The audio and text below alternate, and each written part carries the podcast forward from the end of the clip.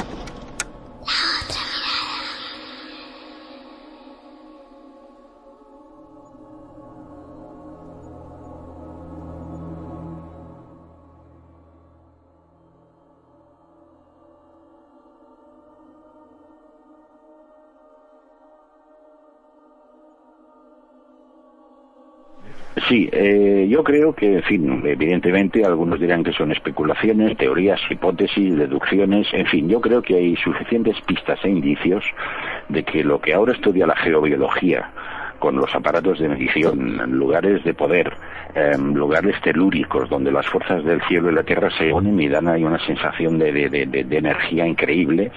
Parece ser pues que había determinadas personas que tenían una sensibilidad eh, especial. Entonces estos maestros constructores, por ejemplo, elegían un lugar donde anteriormente había dólmenes o había insistido castros o lugares incluso que se consideraban sagrados de peregrinaje, um, cimas de montaña, antiguas fuentes o fuentes que incluso decían que eran milagrosas, llevaba el abacus, el bastón este digamos de medición, lo clavaba en el suelo, veía la sombra del astro rey, le daba unas mediciones y luego pues empezaba pues con un cordel de 13 nudos a marcar pues en fin una serie digamos de pautas y a partir de ahí las aparecían las medidas del futuro edificio. Y siempre son lugares en los que hay este telurismo o repito que ahora la, la, geobiología se da cuenta de que con en fin con los parámetros que marca las pautas de escala Bobis las líneas Harman etcétera etcétera te están indicando efectivamente que hay una gran fuerza a esta fuerza se le une eh, la de los fieles la de los creyentes que llegan a formar una masa energética tremenda dentro de una iglesia, de una catedral, y quieras o no, la persona, por poca sensibilidad que tenga, cuando penetra en uno de estos edificios, siente algo especial.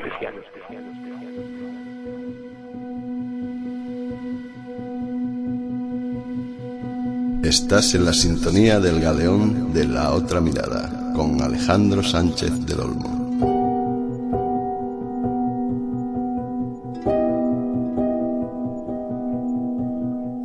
¿Qué tal amigos? Buenas noches y bienvenidos todos a bordo de este viejo y hermoso galeón de las ondas de la radio. Bienvenido como un puñado de luciérnagas a este minuto cero donde zarpamos para fundirnos directamente en la noche de la radio. Quiero confesaros que al escuchar las palabras de Xavier Mosquera me han voloteado directamente mariposas en el estómago. Uno se da cuenta de que han pasado ya un buen puñado de años atrincherados a este lado del micrófono. Y lo digo con el corazón y desde la humildad. Siempre uno aprende, y mucho. Aprende de personas como este maestro, el cual me decía que estos lugares provocaban unas sensaciones muy poderosas. Y lo decía con mucha razón, como lo dicen los que saben, los que verdaderamente entienden. Unas sensaciones que no nacían desde fuera hacia adentro, sino una especie de comunión, de vínculo, que nace directamente desde lo más profundo de las entrañas de cada cual, que nos conecta con el lugar. Unos lugares, unos templos que no se alzaban de cualquier manera, lo acabamos de escuchar. Había un ritual, había un posicionamiento muy concreto, no al azar. Había un permiso con la Madre Tierra para hacer el primer, la primera zanja mucho antes de colocar siquiera la primera piedra. Estaba todo calculado. Esta noche vamos a hablar de uno de esos lugares, llamados de poder, un lugar de culto. Vamos a irnos a Tierras Galas para conectar directamente con la historia de René Chateau. Vamos a hablar de aquel hombre de fe, el cual un día cambió para siempre. Tenía 33 años. Me estoy refiriendo a Berenguer Sonier. Él había decidido hacer unas obras de restauración en aquella iglesia dedicada a Santa Magdalena, un lugar, por cierto, el cual, de alguna extraña forma, quiso que se recordara por siempre bajo un epígrafo en esa piedra, en el friso de su propia puerta. Este es un lugar terrible. ¿Por qué marcaría aquel designio hacia un lugar sagrado? ¿Por qué la custodia de un mismo demonio nos espera justo al franquear su puerta? ¿Qué demonio se encontró en aquellos viejos pliegos que, según cuenta la historia, encontraron dentro de una columna. ¿Por qué aquel juego ajedrezado que marcaría una serie de construcciones con un capital, el cual incluso hoy nos cuesta trabajo entender y dimensionar de dónde salió todo eso? ¿Quién estaban detrás de aquellos que se hicieron con el secreto, con ese legado? Quizás al final todo radica con el símbolo. Un símbolo que ha ido trascendiendo de padres a hijos, como clave del conocimiento, pero esta historia no es nada nueva. Tendríamos que recordarla, por ejemplo, con la misma voz del maestro Xavier Mosquera, el cual en esta grabación nos decía esto.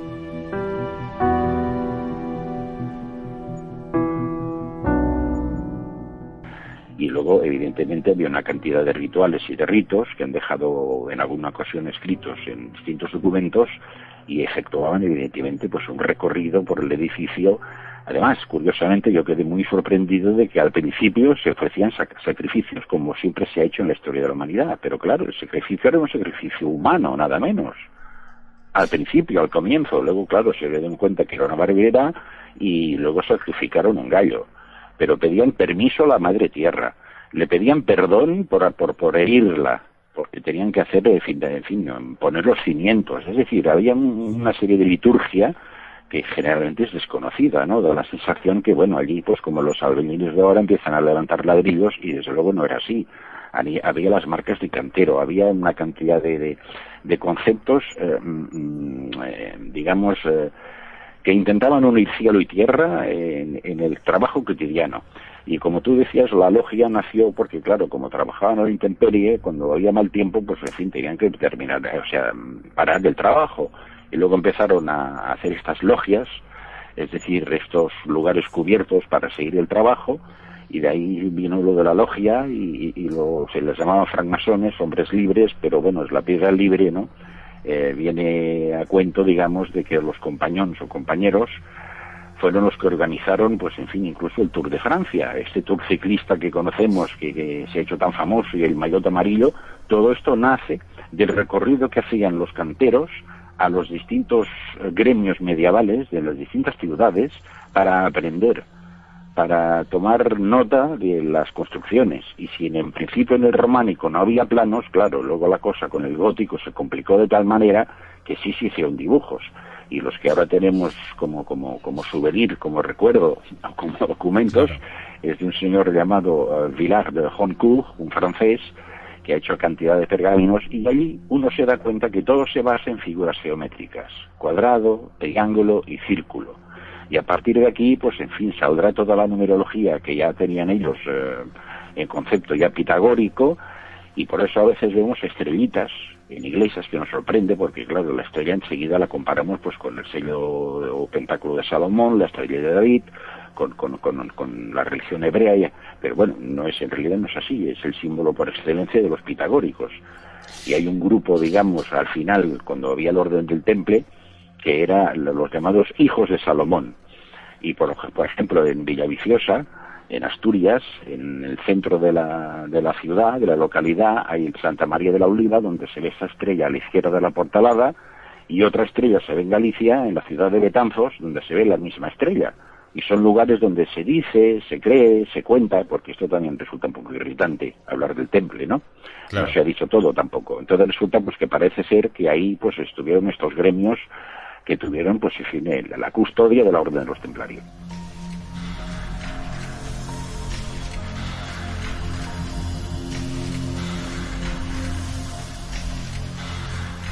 Y dicho esto, solamente nos queda subir el volumen de la radio, conectar directamente con el cielo estrellado y esta noche adentrarnos en el interior de ese enigma. Un enigma cargado de códigos, de sombras en un mapa del tiempo. Esta noche os puedo asegurar que este programa trae mucho y granado porque somos la otra mirada. Así comenzamos. Un fuerte abrazo.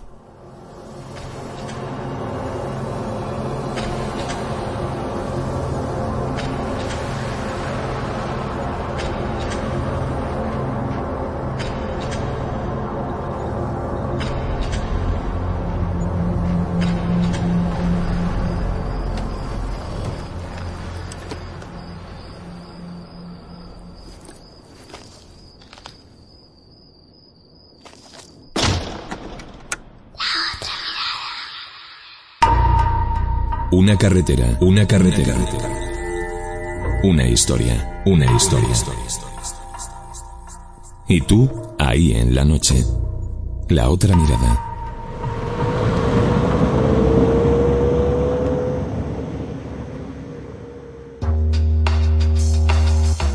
Recuerda, todos los programas de La Otra Mirada están alojados en iVox, el portal de audio kiosco en Internet con acceso libre y gratuito. Es Noche de Radio con iVox. ¿Embarcas? Los viejos marineros sabemos que hay un galeón que surca las ondas de la radio en la noche. Este es el momento en el que las historias cobran vida propia, donde buscamos respuestas más allá de limitaciones y prejuicios. Pero ese es el alma de este galeón. ¿Y tú? ¿Embarcas?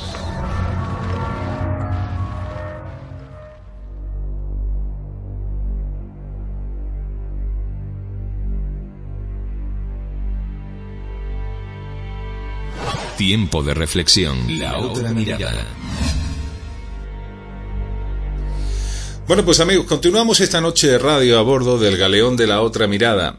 Quizás el próximo trazo de la historia que vamos a poner sobre el tapete radiofónico es una historia tan vieja como archiconocida, tan misteriosa como poco entendida. Tiene todos los matices como para haberla llevado al cine y ha sido muchas veces la que ha encarnado su presencia en el celuloide. Y por supuesto han corrido ríos de tinta, en un lugar humilde, un lugar que tiene un epígrafe al llegar. Este es un lugar horrible, muy horrible.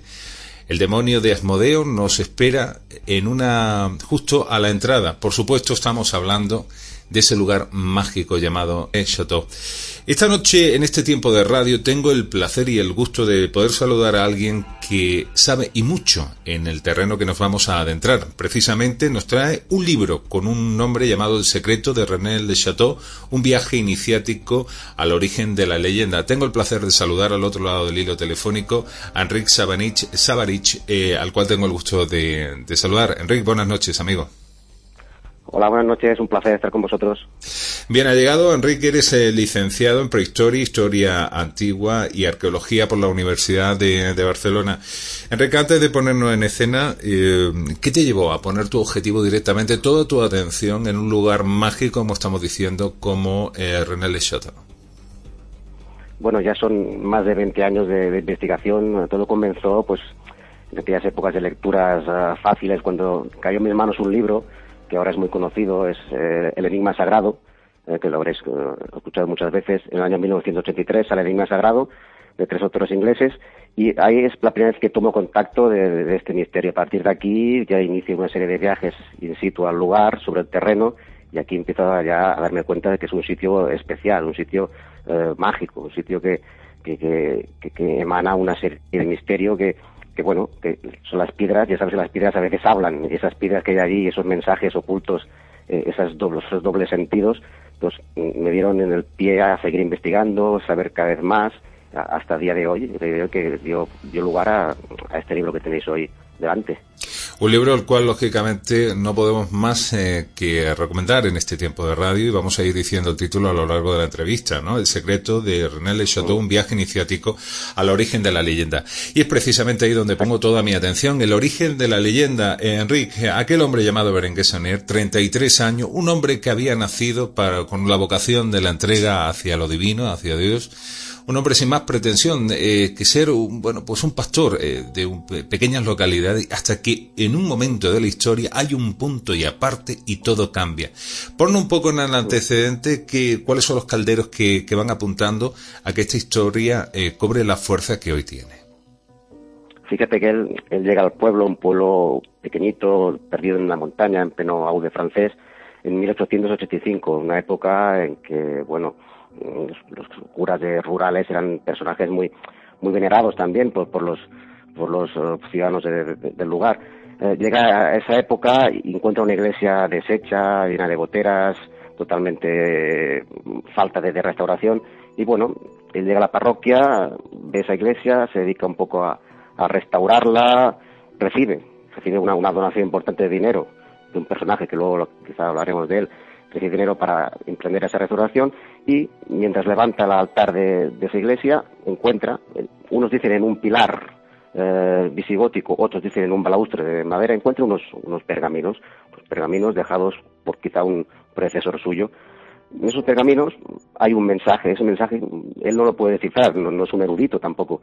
Entonces él se va a su obispo y dice, bueno, ¿esto qué hacemos con ello? El obispo dice, bueno, vete a París, quizá ahí te pueden ayudar. Se va a la iglesia de Saint-Sulpice de París y quizá allí, allí entra en contacto con una serie de gente del mundo ocultista de la época y lo que pasa allí no lo sabemos muy bien. Lo cierto es que cuando regresa, él regresa con un cierto conocimiento, regresa y se emprende a, realizar una serie de obras en la iglesia y esas obras le llevan a encontrar algo, a encontrar una cripta. De hecho, él encuentra un pasadizo secreto debajo del altar, encuentra el acceso a una cripta y una cripta y también un, ¿por qué no decirlo?, la tumba, que también hay unos documentos que dicen que hay una tumba de los, de los señores de Ren debajo.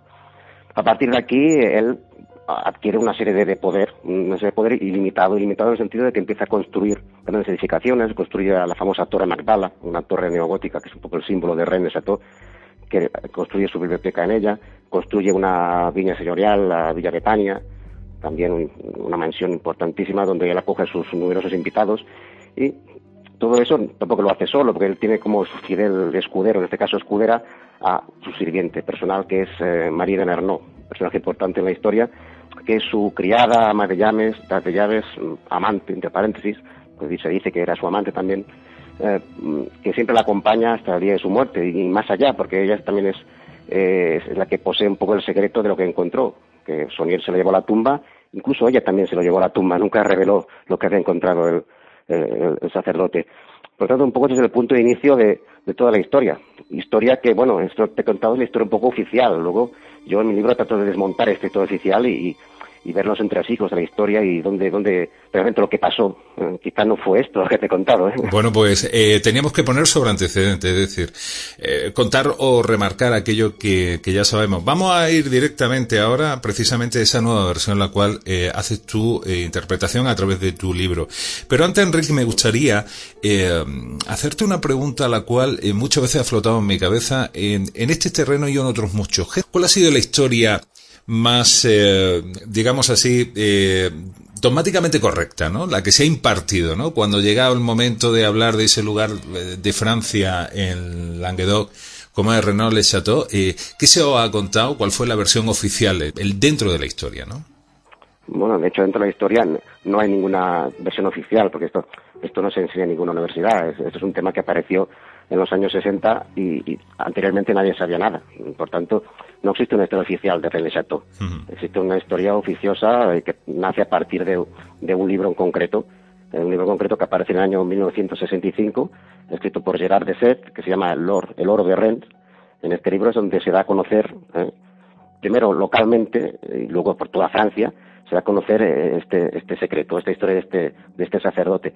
Eh, lo que pasa es que este libro tiene una historia detrás. El libro mm, quizá no fue, no fue escrito por Jared Hay una serie de personajes detrás.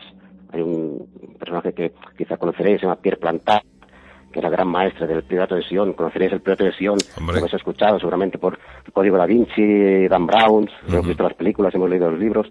Eh, bueno, pues este personaje es un poco el que está detrás de este, de este libro. Es un poco el que le, da el aura de mito a toda, toda esa historia.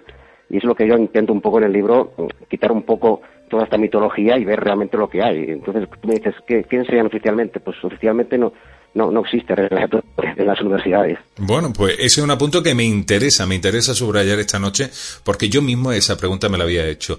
Enrique, antes de divulgar el contenido de tu libro, eh, te pregunto, ¿Dan Brown le ha hecho un favor o no le ha hecho un favor a toda esta historia? Bueno, Dan Brown a mí me dio mucha mucha rabia cuando salió el tema porque yo estaba en plena elaboración de mi libro y cuando salió su libro pensé, me, me ha chafado un poco la idea, ¿no? Porque él cogió simplemente tres o cuatro libros que yo tengo en la estantería de mi casa y, los, los todos, le dio aire de novela, aire de película y salió ese bestseller tan famoso. Quiere decir que el valor de Adam Brown quizá fue saber escoger en ese momento los libros adecuados y juntarlos todos y dar una historia que, atrajo al público de esa manera tan, tan brutal. ¿Hizo favor? Sí, hizo favor porque a partir de Dan Brown mm, muchos libros se publicaron que quizá antes no se, no se habrían publicado de esta temática. Y la, dio a conocer al gran público un pueblo como René Chateau, aunque nunca menciona a René Chateau, hay que tener en cuenta que nunca habla de René Chateau, pero en cambio su protagonista se llama Sonier, igual que nuestro amigo René Sonier. Él da un pequeños guiños sobre René Chateau, pero nunca lo menciona. Pero la historia gira claramente alrededor de este pueblo. Por tanto, Dan Brown hizo un favor a todo el mundo. Bueno, una obra polémica sin duda alguna. Ya sabes, ¿no? La palabra aquella de, plagio que tanto flotó en el ambiente y que le persiguió precisamente a su novela. No sé hasta dónde esos puntos suspensivos. Eh, Enrique, esta noche particularmente, esta hora, eh, a través de este mm, viaje a bordo del viejo galeón de la otra mirada, ¿Cómo deberíamos de entender a través de tu mirada, ¿no? Eh, esa otra cara, esa otra versión, esa otra historia sobre René Chateau que eh, pones directamente en tu libro? Tú fíjate que yo tomo como punto de partida de mi libro no Berenguer Sonier, sino empiezo mucho más atrás. Empiezo con otro sacerdote, un profesor suyo, que se llama Antoine Bibou, que es párroco de René Chateau en el siglo XVIII, que este Bibou es confesor de la, de la marquesa de, de Blanchefort, la señora Dopoul Marie de Negredables. Eh, entonces, eh, estamos hablando de la época de la Revolución Francesa, en 1792, cuando, cuando uh, decide irse, se exilia a España, no puede aguantar más aquí, fruto de, los, de las leyes de la Revolución Francesa que le obligan, le tachan de refractario, entonces se ve la obligación de, irse. Pero antes de irse, um, acoge en su lecho de muerte a, a la marquesa, y la marquesa le revela un gran secreto, un secreto que ha sido transmitido generación tras generación en el seno de su familia, de la familia Opul.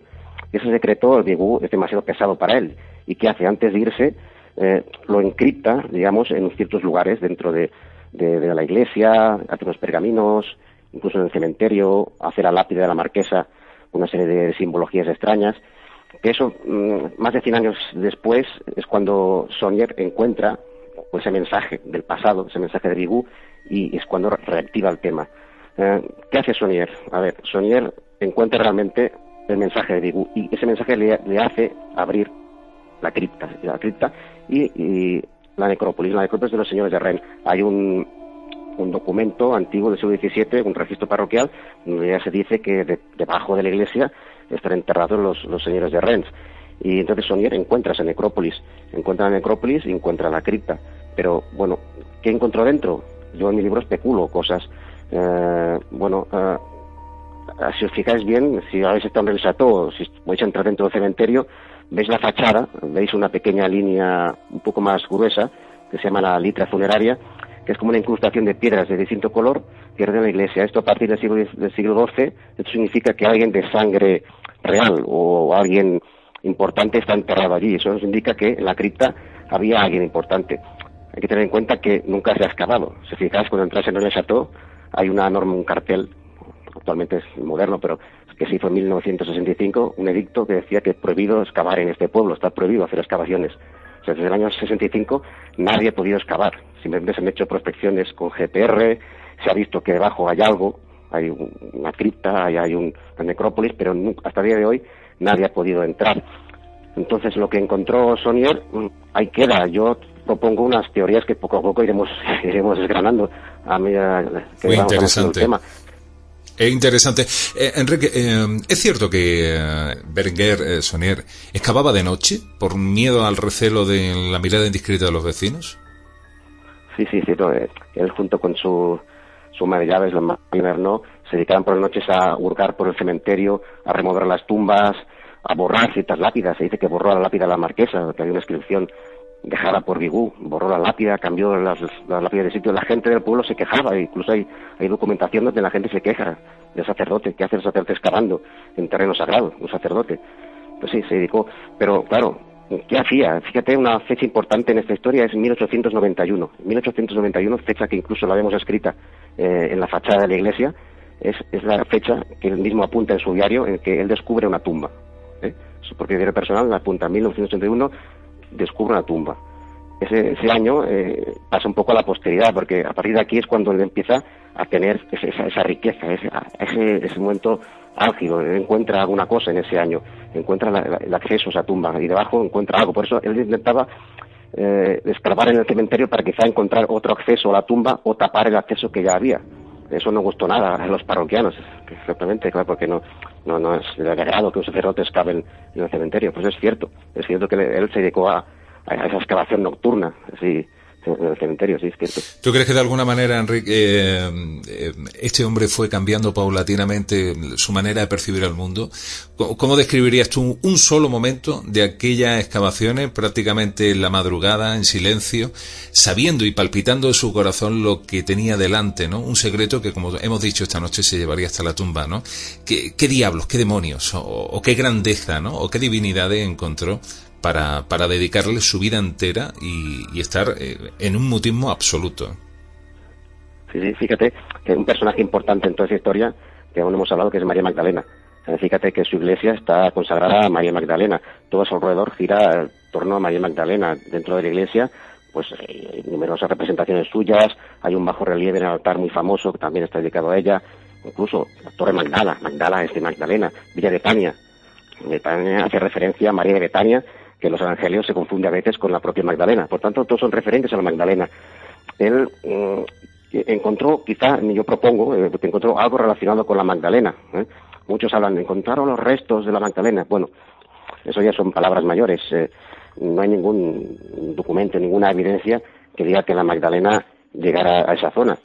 De hecho, sí, hay una leyenda, está la tradición popular respecto al tema que dice que la Magdalena sí llegó a las costas de Marsella, eh, fruto con la unión de Cristo y, ella misma y con su descendencia. Eso es una tradición que existe en la zona, eh, que desembarcó en la ciudad de San Marie-Lemer, en la Camarga, junto con otras Marías, vamos, las tres Marías, con María Salomé, María la Madre de Jacobo, con José de Matea, con San Maximino y con una servidora negra que llaman Sara, que actualmente es venerada por, los gitanos, la patrona de los gitanos. Que actualmente la- el sepulcro oficial del Magdalena se encuentra en la Basílica de San Maximín, donde cada, cada 22 de julio, que es el Día de la Santa, incluso se venera su reliquia, es un, un cráneo, un cráneo ostentoso, con, envuelto en oro, una máscara de oro que lo pasean por las calles del pueblo. Fíjate tú que eh, esa veneración al Magdalena que viene de muy antiguo, porque cuando hablamos de Magdalena simplemente estamos hablando de, del culto a Isis también, eh, es el culto a la diosa madre. Y el culto, a Isis, como sabéis todos, es el culto más antiguo que hay, que empezó hace dos, 2600 años antes de Cristo y, y aún sigue, aún sigue porque en, las, los cultos New Age aún se está venerando a Isis. ¿eh? Te entiendo Eh, perfectamente, ¿no? Lo que, lo que pasa es que, claro, Enrique, eh, cada vez que uno escucha este lenguaje, dentro de la versión oficial, así contada, eh, desbanca o podría tirar por el suelo el concepto de la divinidad, ¿no? Si Jesús eh, trascendió, sobrevivió, nunca mejor dicho, a aquel calvario, ¿no? Eh, y mucho más cuando se sitúa a, Ma- a María Magdalena y más cuando se habla de aquella supuesta, entre comillas, punto suspensivo, línea eh, sucesoria, ¿no? O sea, decir, que tuvieron su, su hija, como tantas veces se, se nos ha dicho. ¿Hasta qué punto esto tiene un punto de coherencia, de posibilidad dentro de, la historia hasta que, y hasta qué otro, ¿no? Esto forma parte del mayor disparate jamás propuesto en los anales de la historia, ¿no? Sí, como tú dices, esto es un, disparate. De hecho, esto, esta tesis es la que, la que proponen el Enigma Sagrado. El Enigma Sagrado solo hace que proponer esta historia. Una historia que dice que los documentos que encontró Sonier eran a partir de, de- de matrimonio de María Magdalena y Jesucristo. Eh, y que, que, se entronca con, con, realmente con la estirpe merovingia. ¿Qué, son los merovingios? Los merovingios son, eh, bueno, eh, los francos, cuando se enlazan con la dinastía de Jesucristo, aparece la estirpe merovingia. Y esa estirpe merovingia enlaza con ciertas familias de la familia Plantar. Y recordemos que Plantar, como hemos mencionado antes, es Plantar, el gran maestro de Pilotensión. Lo que nos está diciendo Plantar es que él mismo se erige como descendiente de Jesucristo y como sucesor al rey, al reino de Francia, la corona de Francia. Por tanto, todo esto nace un poco con las fábulas y la mente un poco calentorienta de plantar que, que introduce este tema y, y tanto que la gente aún se, lo cree, pero realmente no podemos hablar de un linaje de Jesucristo, María Magdalena, no hay pruebas. Estamos hablando de fabulación, simplemente. No hay ninguna prueba. Lo que hay pruebas es simplemente que en esta zona es una zona cátara y los cátaros hay que recordar que los cátaros son gente que practicaban el dualismo. Los cátaros, cátaros son, son gnósticos. Y aquí es donde quiero ir a parar yo, del gnosticismo. Mi libro habla un poco de, gnosticismo. ¿Sabéis un poco lo que es, el gnosticismo? Os, os explico un poquito. Por favor, por favor, somos todo oídos. Cuéntanos, Enrique. Sí, mira, el gnosticismo, sí, sí, fue una corriente de pensamiento que fue creada a partir del siglo I, fruto de la, de la unión del judaísmo marginal de la zona y el pensamiento helenístico con la primera teología cristiana es un sistema de pensamiento que se basa en la salvación del hombre mediante el rechazo de la materia y el conocimiento superior de las cosas divinas, o sea, lo que se llama gnosis. Es una corriente dualista que identifica el mal con la materia, mientras que el bien es espiritual, es etéreo, solo accesible a quienes poseen la gnosis. Por tanto, estamos hablando de un concepto dualista gnóstico que, por cierto, en René vemos dualidades por todos lados. Si nos fijamos bien, y en mi libro los pongo, hay inversiones, eh, temas que se duplican de manera impresionante, que luego quizás los comentamos. ¿Cómo accedió el mundo occidental al, tema de los, de los gnósticos, de los evangelios gnósticos? Fue recientemente, en el año 1945, se descubrieron en la día 15 de Nahamadi unos documentos, unas tinajas, por azar, un pastor que iba con las ovejas, cayó en una cueva y descubrió unas tinajas donde estaban los evangelios, llamados posteriormente gnósticos. Estaba el evangelio de Tomás, el evangelio de Felipe, el evangelio de la propia María Magdalena, entre otros. Y esos evangelios llegaron a la gran masa de, gente pues a partir de esa época, cuando pero anteriormente nadie tenía ningún conocimiento de, del gnosticismo. Entonces, ¿cómo aparece María Magdalena en los evangelios? Aparece diferente a cómo aparece en los evangelios canónicos.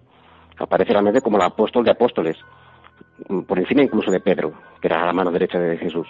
Es, es el apóstol más importante de Jesús, la compañera de Cristo a la cual había revelado los secretos más ocultos de su doctrina, o sea, la gnosis es lo que hablamos de la gnosis.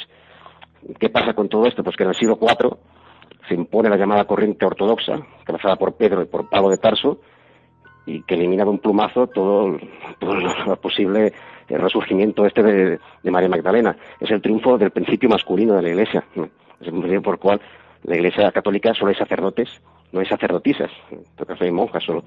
Es, gana el principio masculino y que relega a segundo plano esa otra corriente femenina que era liderada por María Magdalena y que durante los primeros años del cristianismo había tenido un papel fundamental en el nacimiento de las nuevas comunidades cristianas. Pero luego de un plumazo se borra todo. claro, para esta comunidad cristiana gnóstica inspirada en María Magdalena, para vivir realmente la fe en Jesús no era necesaria la mediación de ninguna iglesia oficial. Fíjate, este texto es importante. No hacía falta iglesia, ya que cada persona era capaz de lograr su propio camino personal interior. ¿Eh? Y aquí lo revolucionario de, todo, este mensaje eh, de la Magdalena. Preguntaréis, ¿por qué hablo ahora de la, tanto de la Magdalena y la Iglesia todo? Porque la relación es, es íntima, es muy importante. Eh, pero todo este lenguaje al final termina teniendo como epicentro este lugar, ¿no? Y este personaje al cual esta noche estamos haciendo mención. Es, un, es, sumamente, interesante. Esa carrera iniciática a la cual tú nos haces mención, donde el conocimiento es el verdadero tesoro de todos los tesoros. Quizá algún mm. momento, eh, por caprichos del destino, estaba esperando que mm, aquel cura de 33 años llamado Berenguer Sonier trazase un descubrimiento. ¿Tú por dónde crees que él empieza a tirar del hilo para darse cuenta de que todo lo que le rodea está cargado de un simbolismo y que tiene oculto un, bueno, pues ese lenguaje del cual él va haciendo mención? Porque claro, eh, tiene que haber un punto de inflexión en el que él piense, mm, bueno, pues esto no me concuerda. ¿Cuál crees que sería? Fíjate que eh, él, él, no actúa solo, eh, esto no lo hemos dicho, pero él eh, llega al pueblo no por, casualidad, él ampara a alguien detrás. Y hay una serie de personajes, curas todos ellos, mm, que, tienen algo que ver con el, secreto. Está Sonier, está Henri Boudet, que es el cura de un pueblo cercano, Releden, que para mí es un, el verdadero cerebro de todo este asunto, que él es un personaje enigmático que publica un libro que se llama La Brel Lang Celtic, el Cromle de Releden, que es un libro cifrado en el que señala, ciertos puntos de la, de la zona y tiene otro libro en piedra, que un libro de piedra, sí, en su propia tumba dejó póstumo un libro en la piedra donde su tumba en la población de Aksat, donde nos señala también una serie de puntos eh, concretos en el mapa. Personaje extraño. Otro personaje extraño es Antoine Gelis, otro párroco de un pueblo cercano, de Custasa, párroco huraño también cerrado, poseedor también del secreto, que es la gracia de este, de este sacerdote, bueno, gracia, el tema es que fue asesinado brutalmente en su presbiterio la noche del 31 de octubre al 1 de noviembre de 1897, un crimen que aún hoy permanece sin resolver. Por tanto, hay otro misterio, un, misterio, un enigma. ¿Cuál fue el punto de inflexión? Bueno, el punto de inflexión es él, Sonier y todos estos curas se amparaban, y me mantengo, en una organización, se amparaban, bueno, podemos hablar de una logia, hay quien habla de francmasones, hay quien habla de otro tipo de logias, yo, sí, yo en mi libro propongo un poco, sí, que podía ser pertenecer Soniera a la orden francmasona Rosa Cruz, de la orden del Templo de la Rosa Cruz Católica, de un tal Josephine Peladán, que era un personaje oculto, oscuro del siglo XIX, París del siglo XIX. Quizás sí. Hay también quien apunta que pertenecían una serie, a una organización llamada AA, que era una sociedad ultra secreta reservada exclusivamente a sacerdotes y que se implantó en el sudeste de Francia en el siglo XIX. Esta organización es muy extraña también porque mantenían, eh, se encontraban ellos en posesión de un secreto, decían ellos secreto con S mayúscula, y, lo custodiaban de manera así bien ostentosa. Eh, en, ese sentido sería... no estaba solo, sí, sí, sí. Claro, claro. Eh, digo, eh, Enrique, que dentro de ese, de ese doble A, que la cual tú me, me, haces mención, sería como una especie de iglesia dentro de la iglesia, custodio dentro del secreto, ¿no? Interesante. sí, sí, sí. sí era como una sucesora de la Compañía del Sagrado Sacramento, que era una organización sacerdotal del siglo XVIII, entonces era como una orden dentro de la orden, ultra secreta, entonces custodiaban un secreto. ¿Qué secreto era aquel? Bueno, no sé, pero lo que está claro es que ellos no actuaban solos. Eh, Sonier no fue allí por casualidad. Mm, Sonier no encontró lo que encontró mm, por el simple hecho del azar, no. Él iba a buscar algo y lo encontró. Y una vez lo encontró, bueno, pues hizo uso de ello. Yo en mi libro expongo un poco qué pudo haber encontrado y va en relación al tema del, del gnosticismo. ¿Del gnosticismo? Sí, sí, sí, porque, a ver, los evangelios gnósticos, yo en mi libro propongo que lo que encontró Sonier realmente fue uno o varios de aquellos evangelios gnósticos que estaban en el interior de alguno de los féretros que encontró en, en la cripta. Eh, esa es una teoría más, es, mi teoría, es, es la que mantengo. Pruebas, no hay ninguna prueba, como todo este mundo del René Chateau, escasean las pruebas, incluso las pruebas que, que parecen haber son pruebas falsificadas, como los propios documentos que se dice que encontró y que publicó Gerard de Set, luego reconocieron que eran falsos, eh, que fueron hechos por, por Plantar. Por tanto, no hay ningún documento que digamos que sea cierto y que se pueda basar como prueba. La única prueba que se puede, que puede existir son el registro parroquial del siglo XVII y XVIII, donde dice que debajo de la iglesia hay enterradas unas ciertas personas, ciertas personas nobles, son los señores de Rennes. Esa es la única prueba. Otra prueba es el diario personal de Sonier, donde dice que en 1891 encontró una tumba. Son las dos únicas pruebas reales que hay en todo este asunto. Los demás papeles que existen son susceptibles de ser falsificaciones. claro, si hablamos que está el Sion detrás, eh, es muy sospechoso. No, no, sí, que fíjate el tema del, del gnosticismo ¿Cómo, ¿Por qué digo yo que hay gnosticismo en René Chateau? Os voy a dar un par de ejemplos. Eh, fíjate, si tenéis en mente la imagen de la Torre Magdala, eh, hay una Torre Magdala, hay unos como un mirador, y en otro extremo hay como un invernadero de cristal. Eh, fijaos bien en la simbología de todo esto. El invernadero de cristal es la contrapartida en cristal de la Torre Magdala. Si te fijas bien, está en otro lado, en otro extremo del mirador. El dualismo es claro. Por un lado tenemos la torre de piedra, que significa lo material, con todas sus connotaciones negativas y de corrupción, por cuyos 22 escalones ascendentes podemos llegar hasta el cielo, que es lo espiritual. Mientras que por otro lado tenemos la torre de cristal, el invernadero, que representa lo inmaterial, con sus aspectos positivos, y sus otros 22 escalones que descienden y nos conectan con la tierra, que es la materia. En definitiva, hay una clara alusión al dualismo gnóstico, está clarísimo. Y fíjate, en este tema no hay más, porque si somos capaces de elevarnos mentalmente por encima de, todo complejo constructivo, vemos que, que la Torre Magdala, el Mirador y el Camino de Ronda forman parte de un gran tablero de ajedrez. Eh, esto ya es un poco paranoico. Un tablero de ajedrez de cuatro casillas en que las dos torres, Magdala y Invernadero, ocupan las posiciones diametralmente opuestas, coincidiendo exactamente con las posiciones de la Torre Negra y la Torre Blanca.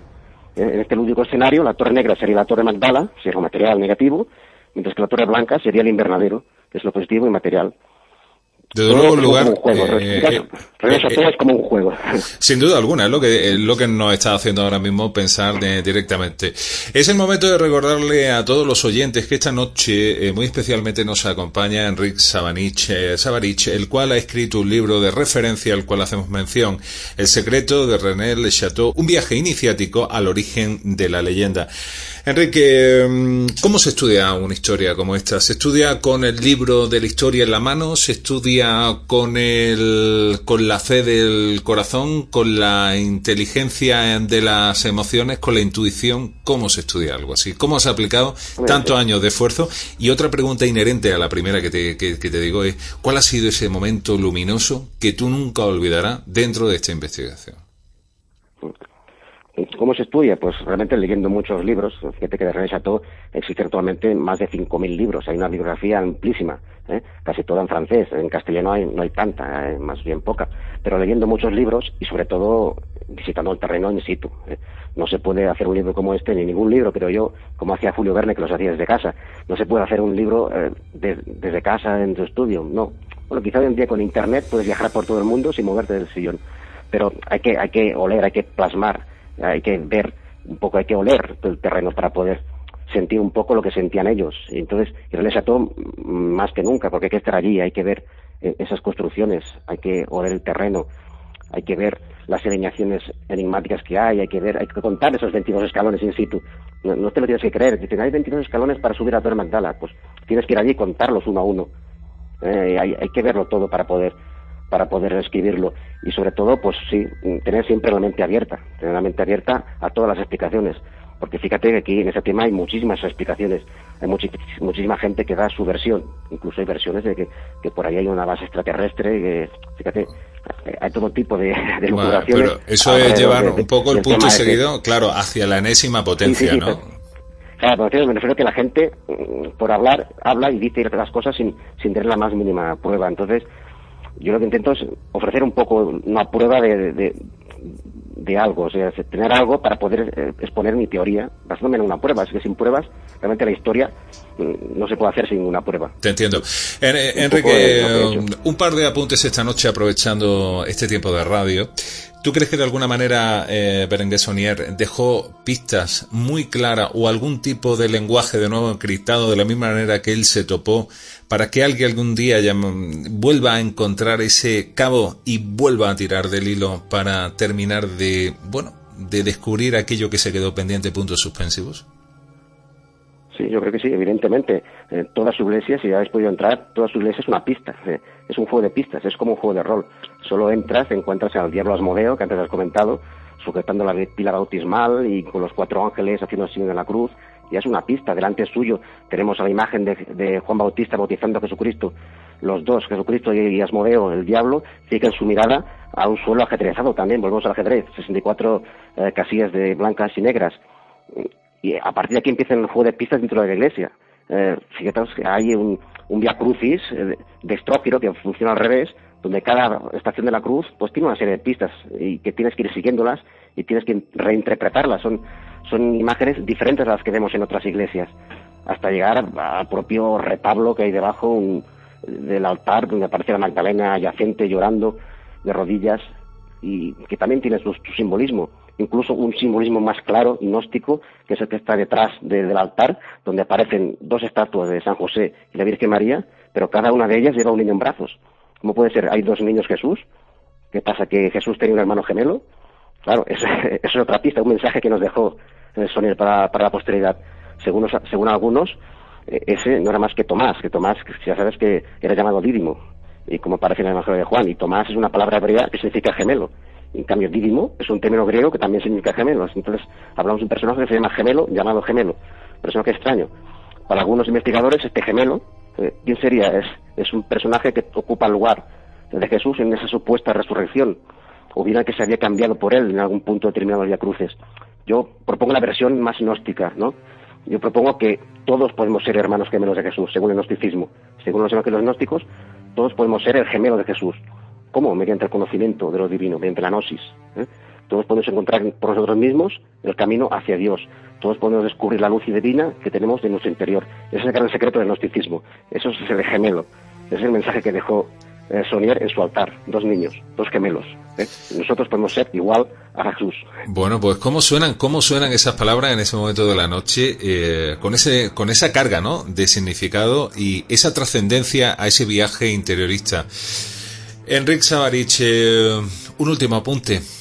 ¿Estás contento con tu obra? ¿Qué te gustaría que encontrase el lector? ¿Qué te gustaría que, no sé, de qué manera podemos, de alguna manera, compartir esa emoción que tú esta noche has, eh, bueno, ha dejado de entrever claramente en este tiempo de radio? Mm, bueno, en mi libro realmente lo que se trata es, es, como una guía de viaje, una guía de viaje en que el lector eh, acompañará al lector más intrépido en, por todos estos lugares misteriosos del sur de Francia y lo llevará a, revelaciones que de ninguna manera lo dejará indiferente, encontrará cosas que no pensaba encontrar. ¿eh? Porque el libro más o menos va, señalando paso a paso todo el recorrido, va indicando todo lo que se va viendo. Realmente es una guía, una guía en la que el lector podrá ver ¿eh? y sobre todo con el complemento, con el libro, con el libro, es muy importante la imagen en ese tema, no solo la descripción. Entonces, ¿cómo encontrar la imagen? Claro, yo tengo el complemento de mi blog. Si entráis, en mi blog, eh, que os doy la dirección, eh, que es eh, www.laisladesibila.blogspot.com o si no entráis en mi grupo de Facebook, que se llama también El Secreto de René Chateau, grupo de Facebook, será fácil de entrar, pues ahí se el complemento un poco al libro, porque ahí tenéis las imágenes, tenéis comentarios, la gente participa, es un poco un libro interactivo. ¿eh? No solo te puedes quedar en la lectura del libro, sino en interactuar con otra gente que lo ha leído o que está a punto de leerlo o que simplemente no quiere leerlo pero quiere comentar alguna cosa sobre el tema o le inquieta eh, saber sobre René Chateau, que lo ha escuchado pero nunca ha podido saber nada más. Entonces es un poco, es un, punto más de una trilogía, digamos, eh, que es eh, libro, grupo de Facebook y blog, poco se complementa todo en una sola obra. Apasionante. Un último apunte en este sentido. Eh, ¿Con este libro pones punto y final a tu investigación o es un punto y seguido, suma y sigue, y, tú vas a ir mil veces y vas a seguir indagando los mil pliegos, mil legajos y mil veces respirando el ambiente de ese lugar increíble? claro, en Rechato nunca hay punto final, siempre es un punto seguido, pero cada vez que te, adentras en sus páginas y, en sus piedras, cada vez tienes más ganas de seguir investigando y de encontrar cosas. Yo tengo ya mil ideas para seguir seguir investigando y seguir tratando temas específicos que han quedado colgados quizá en el libro y que no, no expongo de manera clara y que quizá en un próximo libro mm, quiero exponer más, más claramente. Me interesa mucho el tema, concretamente, el tema de, la cripta, de, la cripta de, de la de necrópolis que hay debajo de la iglesia. Es un tema que, está pendiente, está por resolver. Es el gran enigma. ¿Qué hay debajo de la iglesia? ¿Qué encontró Sonier debajo de la iglesia? Nadie ha podido excavar. Quizá en un futuro se pueda excavar. De momento nadie puede saber lo que hay dentro. Punto suspensivo. quizá en un futuro. Punto suspensivo, exactamente. Eh, ¿Eres consciente si se ha pasado alguna vez algún georradar o alguna historia por allí? No lo han permitido. Sí, sí, sí, sí, se han hecho, se han hecho muchas investigaciones de georradar, de GPR, y han llegado a la conclusión de que sí, debajo de la iglesia eh, hay pues una cripta y ya saben incluso las dimensiones y, hay un pasadizo que conecta la cripta con la necrópolis, pero bueno, está la prohibición del 65, se mantiene vigente, no se puede excavar, no se puede excavar, por tanto, ¿quién dijo? que no se cambie esa prohibición, no, no se podrá. Bueno, ¿quién dijo que somos incluso saben dónde está. A ver, dime, dime. Sí, dijo que incluso se sabe dónde está el acceso. Fíjate, en la sacristía de la iglesia, detrás del altar, hay una pequeña puertecita, y que es la sacristía, y en esa sacristía hay una una pequeña habitación que hizo construir Sonier, se llama la Piece Secret, que es la habitación secreta, que le llaman, que ahí es una habitación extraña, que no lleva a ningún sitio ni tiene ninguna función. Y ahí hay un acceso, un acceso a, la cripta, uno de los accesos. Otro acceso era por el cementerio. Por el cementerio hubo otro acceso a la cripta, es el que buscaba, de noche con su, su marido en Arnaud, buscaba el acceso exterior a la cripta. Y dentro de la, de la iglesia también hay otro acceso. Por tanto, hay diferentes accesos, tapados por el tiempo, cubiertos de roca seguramente, difíciles de acceder actualmente, pero bueno, están ahí. El georradar ha localizado esos accesos y ha localizado esas tumbas y esas criptas. Por tanto, están ahí. Que se pueda entrar o no, hace falta un permiso. Ya, ya. Quizá alguien ha entrado sin permiso, no lo sabemos, ya eso ya se lo, lo cubrará un poco, pero quizá alguien ha entrado y ya sabe lo que hay. Una última pregunta un tanto rara. ¿Estará el, los pliegos o el secreto de René de Chateau en el Museo Vaticano? ¿Lo tendrá propiamente la Iglesia haciendo lo suyo? Ah, el Vaticano también tiene su importancia en este tema. Mm, Pues no lo sé. A ver, el Vaticano es, otro mundo, quizá allí hay de todo, hasta, hasta el Arca de la Alianza puede estar allí. Por lo tanto, el Vaticano esconde secretos, o quizá no esconde nada, quizá lo hemos mitificado todo tanto que todo lo que no sabemos está en el Vaticano. Interesante también que Quizá- contrapunte, claro. Y quizá no, no es así. es que, claro, no, no es, no es un Roswell eh, católico el Vaticano, entonces quizá no está todo lo que no sepamos está allí. Quizá ellos no saben nada tampoco. Eh, Quizá- ¿cuánto- quizá lo sepa otra gente que no son el Vaticano, otras organizaciones, otras logias, otras, eh, claro, otros grupos de gente que no son, tienen el poder y están ocultos en la sombra. El Vaticano no está en la sombra, está visible, quizá los que están en la sombra saben más que nosotros.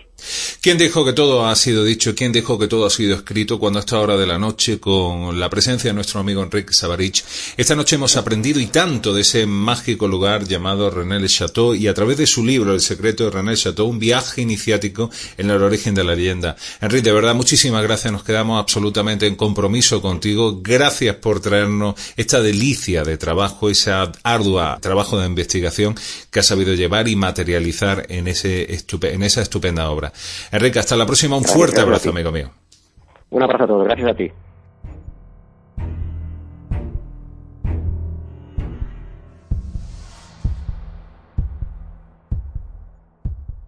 Eh, Yo creo que, en fin, evidentemente algunos dirán que son especulaciones, teorías, hipótesis, deducciones, en fin, yo creo que hay suficientes pistas e indicios de que lo que ahora estudia la geobiología con los aparatos de medición, lugares de poder, lugares telúricos donde las fuerzas del cielo y la tierra se unen y dan ahí una sensación de- de- de- de energía increíble, parece ser pues que había determinadas personas que tenían una sensibilidad.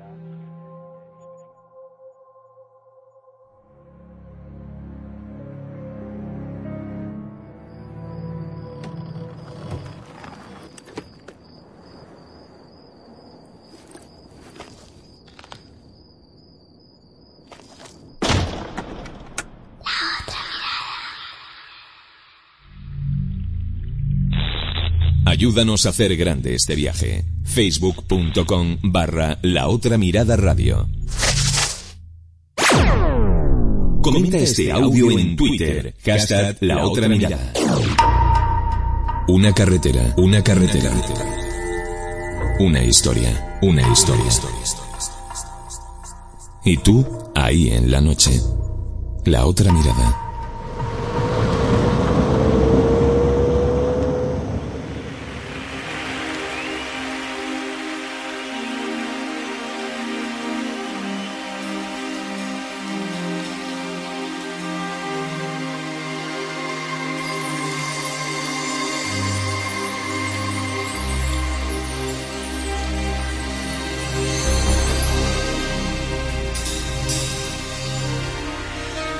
Estás en la sintonía del galeón de la otra mirada con Alejandro Sánchez del Olmo.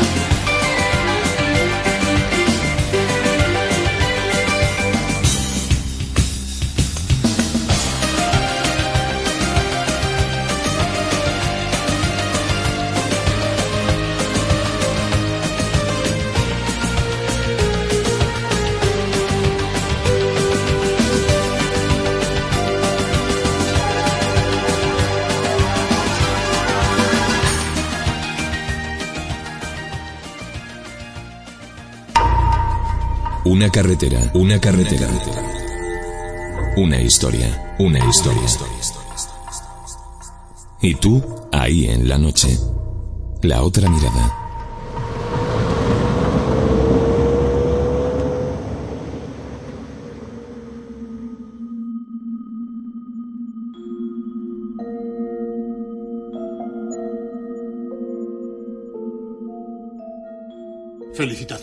Soy Arthur Conan Doyle. Charles Castle. Me había convencido esa fotografía. Viajamos en la oscuridad y por eso debemos tropezar una y otra vez. Quizás esto sea lo que llamamos un fraude. Nuestra época es oscura. Por eso debemos cultivar la esperanza como una preciada flor. Somos pioneros que exploran los límites que separan este mundo de otro mejor. Y como no existen mapas de ese territorio, a veces nos extraviamos. ¿Es eso un delito? Lo es ofrecer esperanza a la gente cuando no la hay. ¿La muerte y lo que viene después de ella no le parece un gran misterio? Como cuando cae un árbol y queda inerme en el suelo. No es más misterioso que el punto al final de una frase. Así que la vida es la preparación para algo que nunca ocurre. Parece un orden sin sentido. Tuve la oportunidad de creer que así es. Yo diría que ha venido aquí por la misma razón que los demás. Creo que es usted un buscador de la verdad, señor.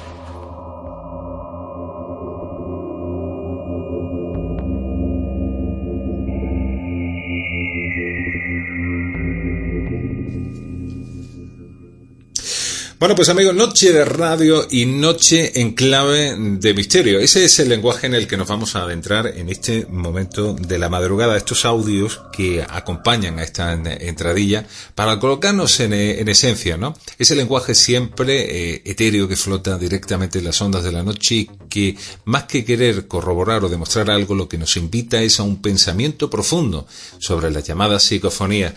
Para este terreno esta noche vamos a saludar y vamos a a conectar directamente con Galicia porque allí se encuentra un auténtico crack, alguien al quien admiramos y queremos muchísimo. Luis González González, buenas noches, amigo.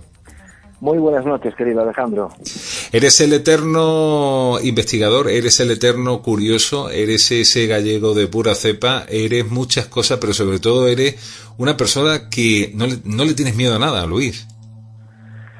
Hombre, yo creo que a estos temas, más que, como tú decías, investigar, ¿no? Yo creo que mm, quizás lo más correcto sería mm, curiosear, ¿no? La curiosidad sobre hechos, mm, cosas que, por mucho que nos empeñemos en negarlas, no van a dejar de estar ahí.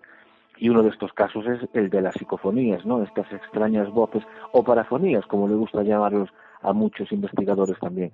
Estas extrañas voces que que surgen en grabadoras, en contestadores automáticos, a través del PC y que no se sabe de dónde provienen, pero el hecho de ignorarlas no significa que, que no que no que no existan, ¿no? que no se recojan y, y cada vez pues parece que, que van cobrando mm, digamos que más importancia. Luis, a medida que va pasando el tiempo y uno va teniendo perspectiva radiofónica, sin duda alguna, a lo largo de todos estos años de, de crónica y de investigación, uno cae en la reflexión de que el lenguaje es eh, una de las eh, singularidades más características del ser humano, nos configura nuestra identidad. ¿Qué seríamos si nosotros eh, tener esa capacidad de interactuar de esa forma unos con los otros, ¿no? de transmitir nuestros pensamientos, sentimientos, nuestra cultura, ese todo? ¿no?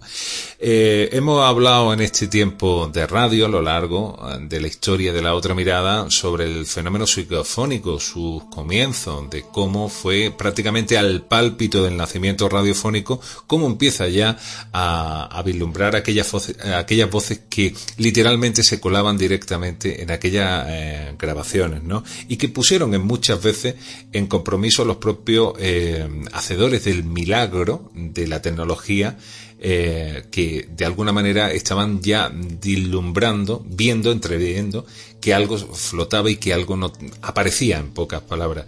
Es posiblemente el factor donde más, más intrigante de todo lo del terreno de la parapsicología, tan aceptado como negado, ¿no? Porque muchas veces la gente dice, claro, es que se quiere escuchar lo que uno quiere escuchar, pero es que hay cierta evidencia que son de rotundidad.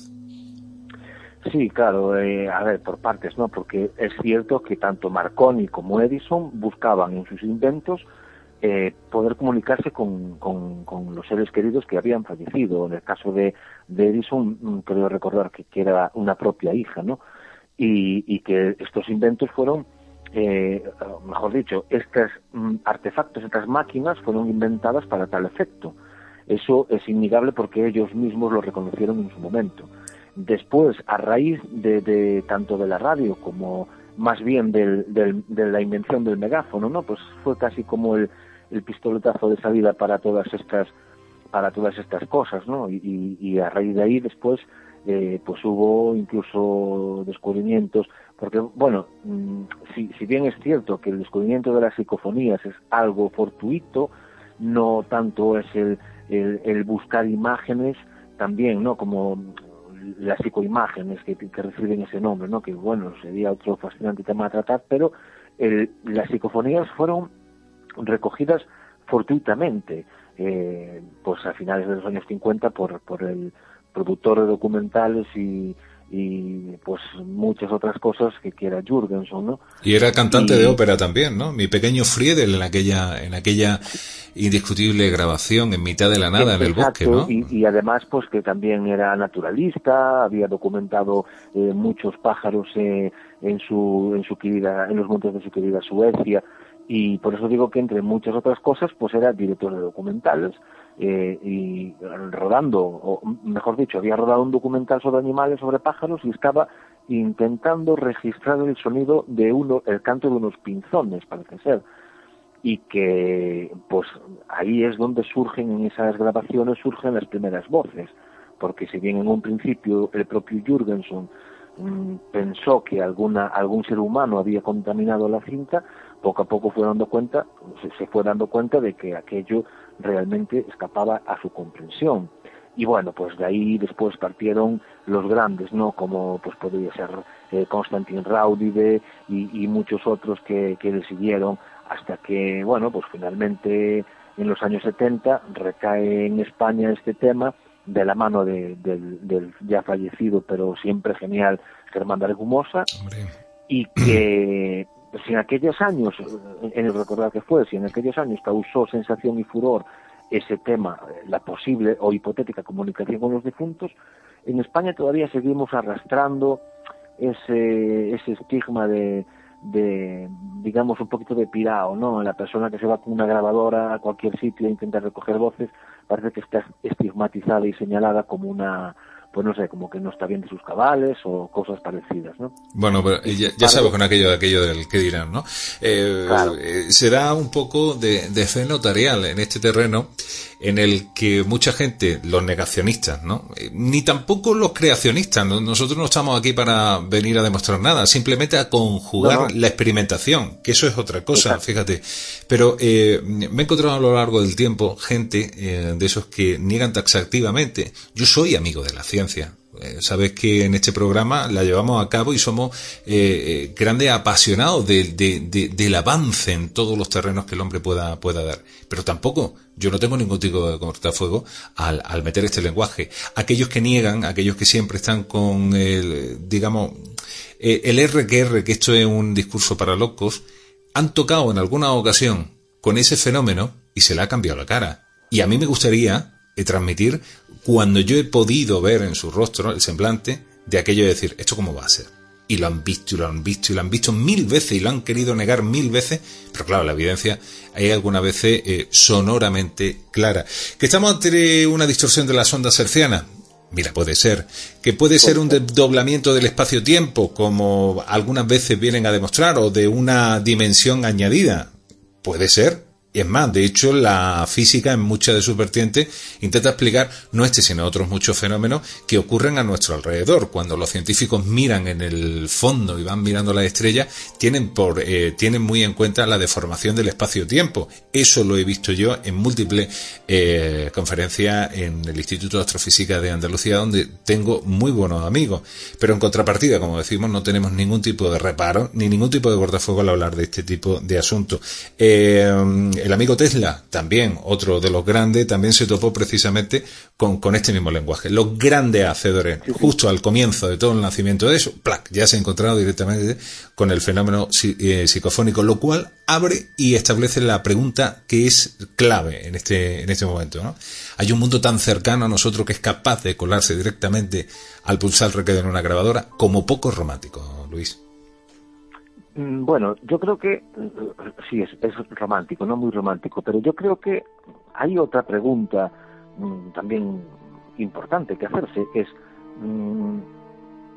yo creo que queda claro que el fenómeno de la psicofonía, venga de donde venga, siempre ha estado ahí y que eh, hizo falta esperar a que se inventara el aparato adecuado eh, para poder eh, para poder comunicarse o para poder registrar esas voces no es lo mismo que la, electricidad. La electricidad no es un invento la electricidad siempre ha existido. Simplemente ha necesitado inventarse el aparato la máquina el artefacto para poder hacer uso de la electricidad. Yo creo que es que es algo innegable no eh, por lo tanto si el si el si, si el mundo la dimensión eh, como queramos llamarlo, donde esas voces habitan, donde, donde se manifiestan, siempre ha existido, antes de las psicofonías, ¿qué había? Quizás esta pregunta también nos deje margen abierto o una puerta abierta hacia apariciones de fantasmas, eh, relatos donde se nos cuenta que los muebles se movían solos, las puertas se abrían y se cerraban solas, todo este tipo de fenómenos catalogados como poltergeist, que están documentados desde la más remota antigüedad, pues yo creo que mm, cobran también especial significancia con, o un especial significado con, con, este, con esta pregunta, ¿no? Porque si, si están ahí es porque existió desde siempre. No se inventó con, ni con la radio ni con el magnetofón. Con lo cual, yo creo que todo este universo Alejandro, como puedes ver, es realmente fascinante. Fascinante y que, digamos, peina el tejido al bien porque también levanta esa arista, ¿no? Fue en tu tierra, en Galicia, donde se, en la, propia universidad se estableció una investigación relacionada directamente con el fenómeno psicofónico. Es decir, la famosa cámara de reverberación nula, la anacoica, que lo que, en pocas palabras, es una caja que lo que eh, anula por completo la posibilidad de que algún tipo de frecuencia, algún tipo de sonido se cuele directamente en el objeto receptor, en este caso el micrófono o el, instrumental que estén utilizando, por, eh, complejo o por sensible que pueda llegar a ser, con idea de tener una esencia pura. Y sin embargo, en esas condiciones de laboratorio rotunda y absoluta, también se van ocurriendo. Se hace en España y se, oh, nos ponemos toda la mano en la cabeza, pero ¿qué están haciendo? Estos se están volviendo un poco locos, ¿no? Cuando en otros países del mundo esto se estudia con un, bueno, pues con una dimensión añadida, eh, una tolerancia coherente y coherente. Le ponemos H intercalada sin necesidad de psiquiátrico y sin ser, bueno, gente rara ni nada de eso, ¿no? Sí, sí, y además con rigor científico, ¿eh? porque aquí el estudio de lo que estás hablando se, se realizó en la Universidad de Vigo, pero mm, no necesariamente los científicos se estuvieron implicados en el estudio, pero en otros países, en Brasil, en Estados Unidos, en Inglaterra, en Francia, pues hay mm, auténticos grupos donde hay mm, científicos de, todas las categorías y de todas las órdenes que se involucran personalmente para dar intentar dar respuesta a, este enigma, ¿no? Porque repetimos o, o repito que el hecho de ignorarlo no quiere decir que desaparezca o que deje de estar ahí. Ahí está. Y para mostrar un botón, ¿qué os parece si de la mano de Luis González eh, nos metemos directamente en su experiencia, en su recorrido? Este hombre que grabadora en mano quiso de alguna manera conectar con el lugar. En ese sentido, y antes de empezar a escuchar las grabaciones, Luis, la importancia que tiene eh, eh, los lugares quizás, el momento, la lejanía, ¿cuál crees que son los condimentos perfectos para hacer esa experimentación, si es la palabra correcta? Yo creo que, perdón, yo creo que los lugares mm, es casi lo de menos, ¿no? Porque hay experimentadores o investigadores que, que, tienen su propio laboratorio en su casa, donde experimentan en su casa. Eh, con, lo cual quiere decir que es como si, si existiera un mundo que nos rodea por completo y que está, pues pasa totalmente desapercibido a nuestros ojos. Eh, lo que sí, antes de escucharlas, lo que sí quería mm, dejar claro es que muchas veces cuando mm, personas que no están muy hechas a, escuchar estas voces o, personas que no creen demasiado, pues dicen, esto no es una voz, no, puede ser una voz, porque no se escucha o no se entiende perfectamente. Es que si se escuchara y si se entendiera perfectamente ya no sería una psicofonía. Lógicamente. exacto, sería una voz audible. Mm, de hecho, una de las características principales de las psicofonías es ese, mm, digamos que una sería en, casi todas hay un chasquido inicial o final o incluso intermedio. Eh, las voces suelen tener si no un tono metálico, pues sí un tono que, que, es totalmente distinto de, lo, de, de, la tonalidad que emite un ser humano. También hay constancia de, una especie de ahorro de energía, las frases suelen ser cortas o, pronunciadas muy deprisa, y, otra es la dificultad con la que parecen mm, o, la dificultad con la que se comunican no es que parezca es que necesitan mm, no sé qué, tipo de energía utilizan para comunicarse, pero sí es verdad que en ocasiones se hace muy dificultoso. Y, y de ahí y de eso el, el que no sean perfectamente audibles. Sin eh, embargo, eh, algunas veces, pero eh, permíteme, permíteme que te, haga un punto y aparte, donde digo que sean difíciles audibles, pero pongo punto suspensivo a lo que acabas de decir. Vamos a trasladarnos a la temporada pasada, un programa donde ni de lejos estábamos intentando abarcar este asunto, teníamos a Jesús y a Silvia, estábamos hablando del bueno de, de, Cebrián, haciéndole el mejor de los homenajes mm, en otra longitud de onda, en otra historia, y se cuela eh, la voz de aquella niña en un tiempo de radio y se escucha y nos quedamos todos mm, simplemente desencajados diciendo, bueno, y esto a cuento, ¿no? Y, y, recordar que eh, esa misma eh, situación se volvió a repetir cuando estábamos hablando del mismo tema que hoy tratamos con Carlos Berén Fernández, que tú recordarás correcto, que un ruido y una voz extraña que no se sabe lo que dice, porque se mezcla con tu propia voz. Es como si tu propia voz, la energía mm, de tu propia voz hubiera sido modulada por esa extraña entidad para dejarnos un mensaje que desgraciadamente no hemos podido no hemos podido descifrar pero el que la psicofonía que tuvimos en el programa sobre Cebrián es que era una mujer joven o aquella niña, diciendo hola ¿te acuerdas de aquello? alucinante claro, nos saludaba, no sé desde dónde, pero era un saludo claro y rotundo. Hubo un momento, hubo un momento en el que yo pensé, eh, te lo digo de corazón a ciegas, ¿no? De que mm, era en la casa de Silvia eh, que alguien estaría entrando, hablando ella, y digo, bueno, pues uno piensa, ¿no? En el estudio con los cascos, oye, pues mira, alguien ha entrado en esa habitación, donde ahora mismo ella está hablando por teléfono, conectando con el programa, mm, no tiene mayor INRI, no, no tiene mayor historia. La cuestión está en que eh, no había nadie, mm, se preguntó hasta la sociedad, ella misma pregunta también por todo esto, y ahí es cómo funciona esa espontaneidad que, que le da ese carisma al fenómeno. Y es una de las cosas que a mí siempre me han gustado. Claro, porque tú date cuenta que tú estabas encerrado en tu estudio, Silvia, en, el estudio de radio. Silvia estaba en el estudio donde, donde escribe y prepara el programa de radio. Jesús Callejo estaba encerrado también en una habitación, al igual que yo mismo, con lo cual era imposible que cualquier voz pudiera colarse, al menos con esa claridad. Bueno, pues... se trata de eso y se trata de que nos quedamos todos desconcertados. Luis, vamos, vamos a poner sobre, sobre el tapete radiofónico esto que nos trae esta noche, ese lenguaje. Volvemos a decir, eh, no todos tienen por qué escucharlo ni entenderlo, eh, y en ese orden. Eh, comprendemos que lo que siempre decimos cada vez que tratamos esto en la radio, no es lo mismo escucharlo con unos cascos en silencio, con, con la debida concentración, que escucharlo, bueno, pues como esté ahora mismo nuestro oyente, pues quizá en un coche o, eh, escuchándolo en la calle, en su, no lo sé, hay que entenderlo de, de, alguna manera. Lo que sí encarnamos un poco el espíritu aventurero, y digo del espíritu aventurero dentro del plano de, de la aventura de estar vivo, eh, conectando con ese otro mundo que nos susurra directamente al oído y que se queda grabado de alguna manera en el fondo de esa grabación. Y eso es una cosa alucinante. Luis, si te parece, nos vamos a una casa forestal abandonada en la localidad de Boiro. Cuéntame cómo, cómo fue ese momento y qué vamos a escuchar. Bueno, mira, vamos mm, a, a, decir que en este lugar es una antigua casa forestal abandonada.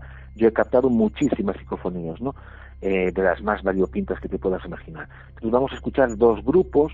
La primera que vamos a escuchar eh, está sacada en, o está obtenida en un día determinado de, pues eh, el día no lo recuerdo, pero fue el año pasado, en verano del año pasado, y las otras siguientes fueron todas obtenidas en una única sesión de, unos 20, 25 minutos aproximadamente, ¿no?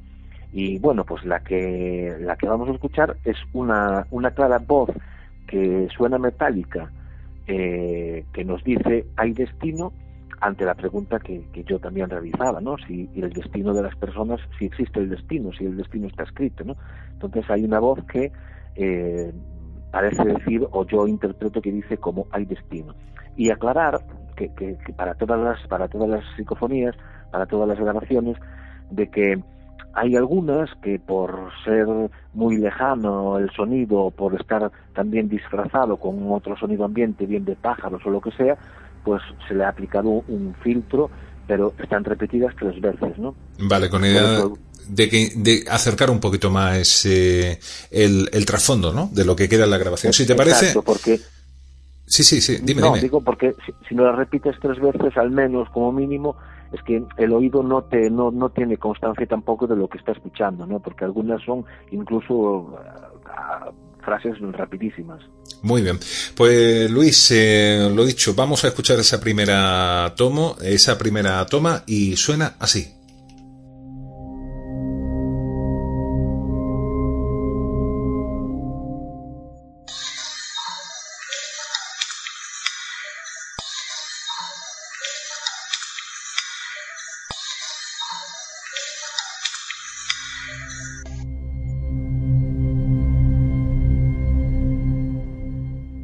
Bueno, pues ahí tenemos ese, ese sonido eh, con un eh, acentuado carácter eh, metálico, sin duda alguna. Eh, pero qué desconcertante, ¿no? El destino de las personas. Luis, estabas preguntando si nuestro destino de alguna manera está configurado, ¿no? Claro, sí, porque mm, es una de, en algunas eh, grabaciones que yo tengo realizado por ahí también, es una de las preguntas que más suelen contestar, o, o sí o no, en esta ocasión te dice o afirma que hay destino. Eh, yo creo que sí es desconcertante, pero bueno, también esperanzador, ¿no? Nos deja prever que, es, que formamos parte de un plan preconcebido, si así queremos llamarlo. Lo cual resulta doblemente inquietante, ¿no? De que de alguna manera... Eh, sí, también. Sí, muy inquietante, en el que de alguna manera puedan ver o, o, o entretejer, ¿no? Parte de la identidad. Si hay un destino escrito, Luis, wow, qué punto suspensivo, qué programa bueno, y qué, qué, filosofía debemos de extender, ¿no? Sí, pero si te das cuenta a lo largo de, de, de, la vida, a lo largo de la vida de una persona, cuando examinas la, la, bibliografía de otra persona, te das cuenta de que hay determinados aspectos, determinadas cosas que parece que, que, que estaban configuradas para que sucediera de esa forma, ¿no? Cierto que no es. había otra forma, no había otro camino de que las circunstancias convergieran para formar el bueno, no el destino, sino lo, la historia de esa propia persona, ¿no? Yo creo que hay determinados aspectos que, que salta a la vista de que la cosa, si no está preconcebida, por ahí anda la cosa, ¿eh?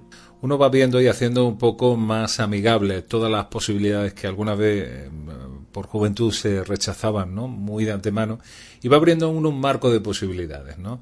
Esto lo entenderá solamente un porcentaje, lógicamente, de las personas que esta noche nos están oyendo, ¿no? La vida no es igual para todos, pero hay una especie de sentir, ¿no? Donde algunas veces parece que el destino eh, tira su mano de, de dado de cartas sobre la mesa, a sabiendo muchas veces cuál va a ser el propio resultado. Inquietante. Eh, Luis, eh, te, tenemos por aquí una colección que esta noche has traído a este tiempo de radio. Hay una grabación que llama Cuidado. Eh, ¿Qué vamos a escuchar? ¿Cómo, cómo, cómo se hizo todo esto? Bueno, mira, las cuatro siguientes eh, cortes que vamos a escuchar uh -huh. eh, fueron obtenidos sin hacer ningún tipo de pregunta en un espacio de unos aproximadamente 10, eh, 15 segundos y la cosa es como sigue. Yo me dispongo a colocar uno de los micrófonos de la grabadora del minidisc que tiene un cable de unos 50, 60, 70 centímetros aproximadamente y me dispongo a, a, a colocarlo sobre un zarzal el asunto es que el micrófono se cae, yo después me paro eh, otra vez a, colocarlo de nuevo porque como llevaba tres grabadoras, las tres grabadoras estaban en distintos puntos de esa casa, entonces mientras yo estoy colocando el micrófono suena la primera voz que si te parece escuchamos lo que, lo que dice. Eh, dentro de ese audio.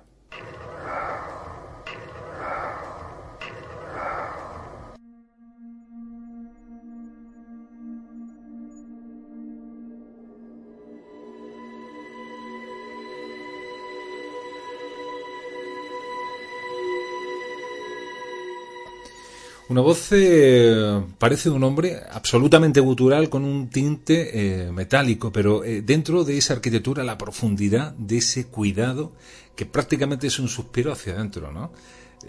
interesante. pero tú fíjate, tú fíjate que a continuación de ese cuidado, la misma voz vuelve a producir un suspiro y nos habla un grupo de mujeres que lo que yo interpreto que, nos, que me dicen, estás en la senda. Si te parece, entramos el audio. Vamos a escuchar ese audio.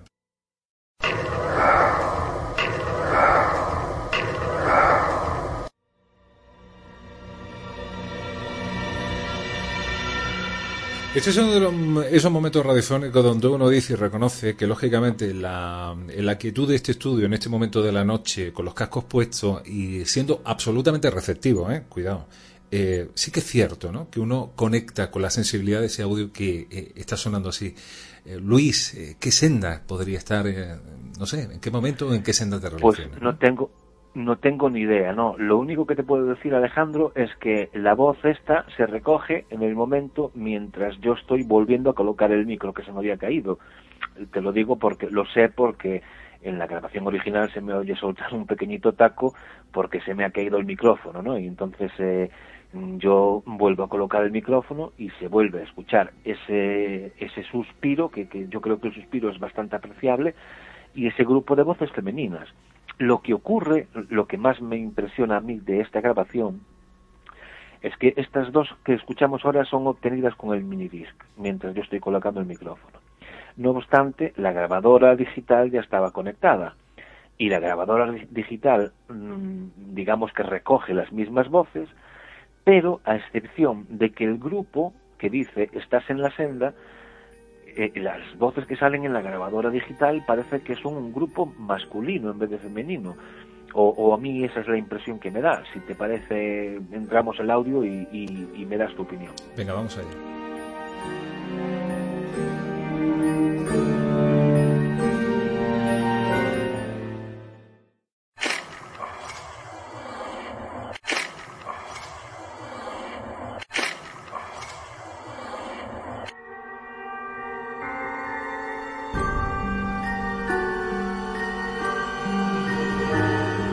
Ese audio que sonaba por ahí, estás en la senda, y un siguiente audio eh, que bueno, que suena así.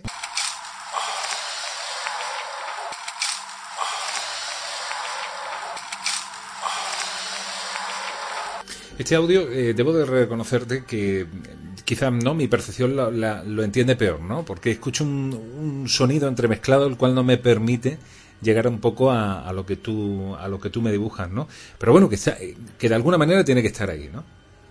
Exacto, que está ahí. Y, si te parece, para culminar esta interesantísima casualidad o cúmulo de casualidades, a continuación de, Estás en la senda suena una voz o un grupo de voz gutural que más o menos se recogió a los 3-5 segundos de la anterior, donde un grupo de voces eh, parece decir id tras él.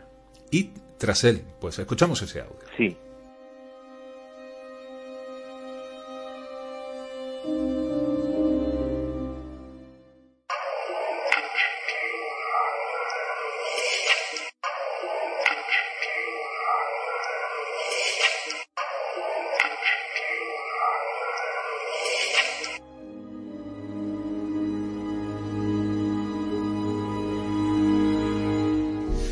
Tú siempre has dicho, ¿no? Una, unas voces que se aceleran y que adquieren una serie de tintes los cuales no, no son como nuestras voces, ¿no? No, no actúan con la mecánica de, de, las vibraciones.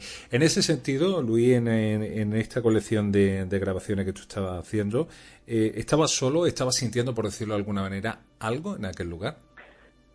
Mm, mira, a mí me, me, tiene pasado que yo no sé si es eh, si es eh, gestión o algo, ¿no? Lo que pasa es que tampoco tengo comprobado hasta hasta el punto de decir ahora mismo estoy sintiendo un escalofrío, estoy en el minuto tal de la grabación, a ver si en ese minuto sale una voz.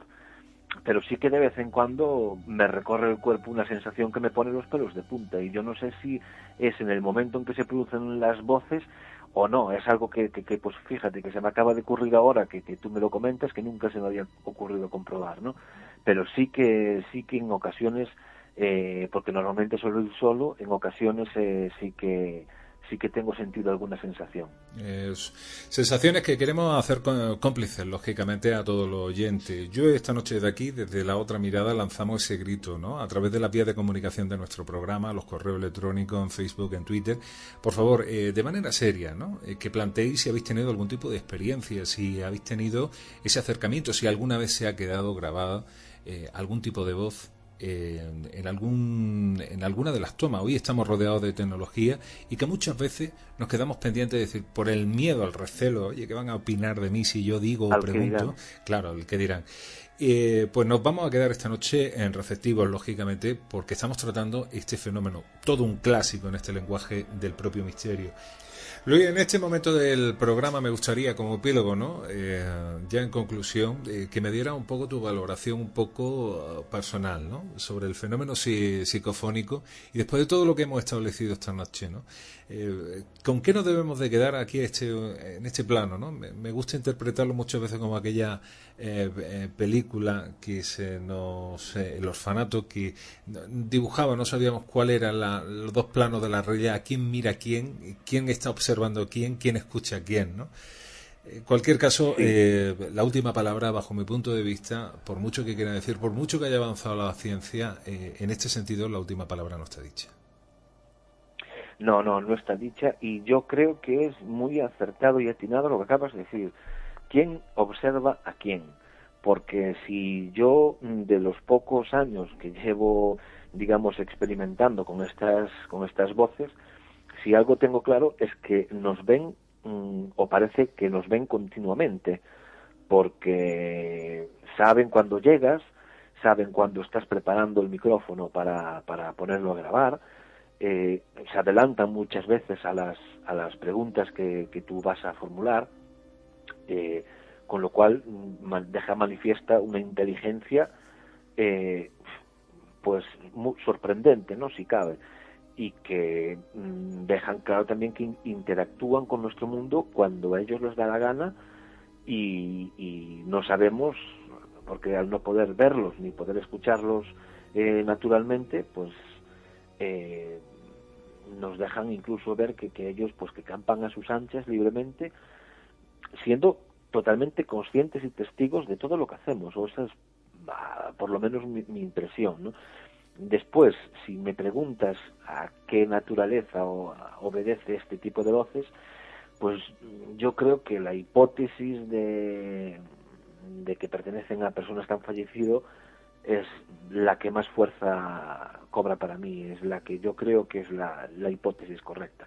Igual puede sonar descabellado, ¿no? Pero son, yo son interrogantes, Luis. Eh, bajo mi punto de vista son interrogantes que han de quedarse ahí, eh, digamos, en suspenso. Allá cada cual debe tener su, su lógicamente su impronta, ¿no? ¿Sabes, sabes la, la, impresión que yo tengo que por distintas psicofonías que tengo escuchado de otros investigadores y tal, que hay como una especie de norma establecida mm, de que puedes dar información de, de, lo que se trata, pero hasta cierto punto, que hay como una ley que prohíbe dar determinados detalles, con lo cual es una especie de libre albedrío para que estas voces jueguen con nosotros libremente, sin, sin ningún tipo de preocupación.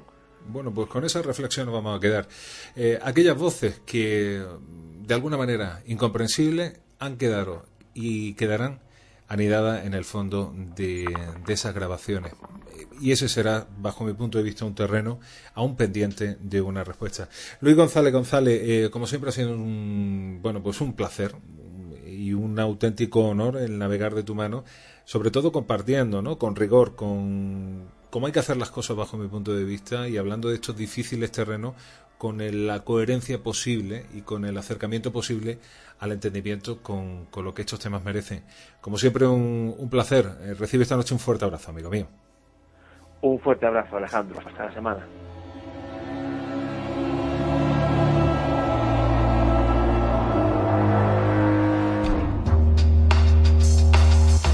Recuerda, todos los programas de La Otra Mirada están alojados en iVox, el portal de audio kiosco en Internet con acceso libre y gratuito. Es Noche de Radio con iVox. ¿Embarcas? Los viejos marineros sabemos que hay un galeón que surca las ondas de la radio en la noche. Este es el momento en el que las historias cobran vida propia, donde buscamos respuestas más allá de limitaciones y prejuicios. Pero ese es el alma de este galeón. ¿Y tú? ¿Embarcas? El caso Madeleine McCain causó revuelo desde un inicio cuando la pequeñita británica desapareció en mayo del 2007 mientras se encontraba de vacaciones en Portugal. Maddie tenía tan solo cuatro años cuando sus padres la reportaron como secuestrada de un apartamento ubicado en el complejo turístico de Praia da Luz. Conforme a la policía portuguesa, Madeleine fue dejada sin supervisión de un adulto durante la noche mientras dormía junto a sus hermanos menores. Pero la policía británica descubrió sangre y fluidos en el lugar de la desaparición. Por lo que se comenzó a investigar acerca de un posible homicidio.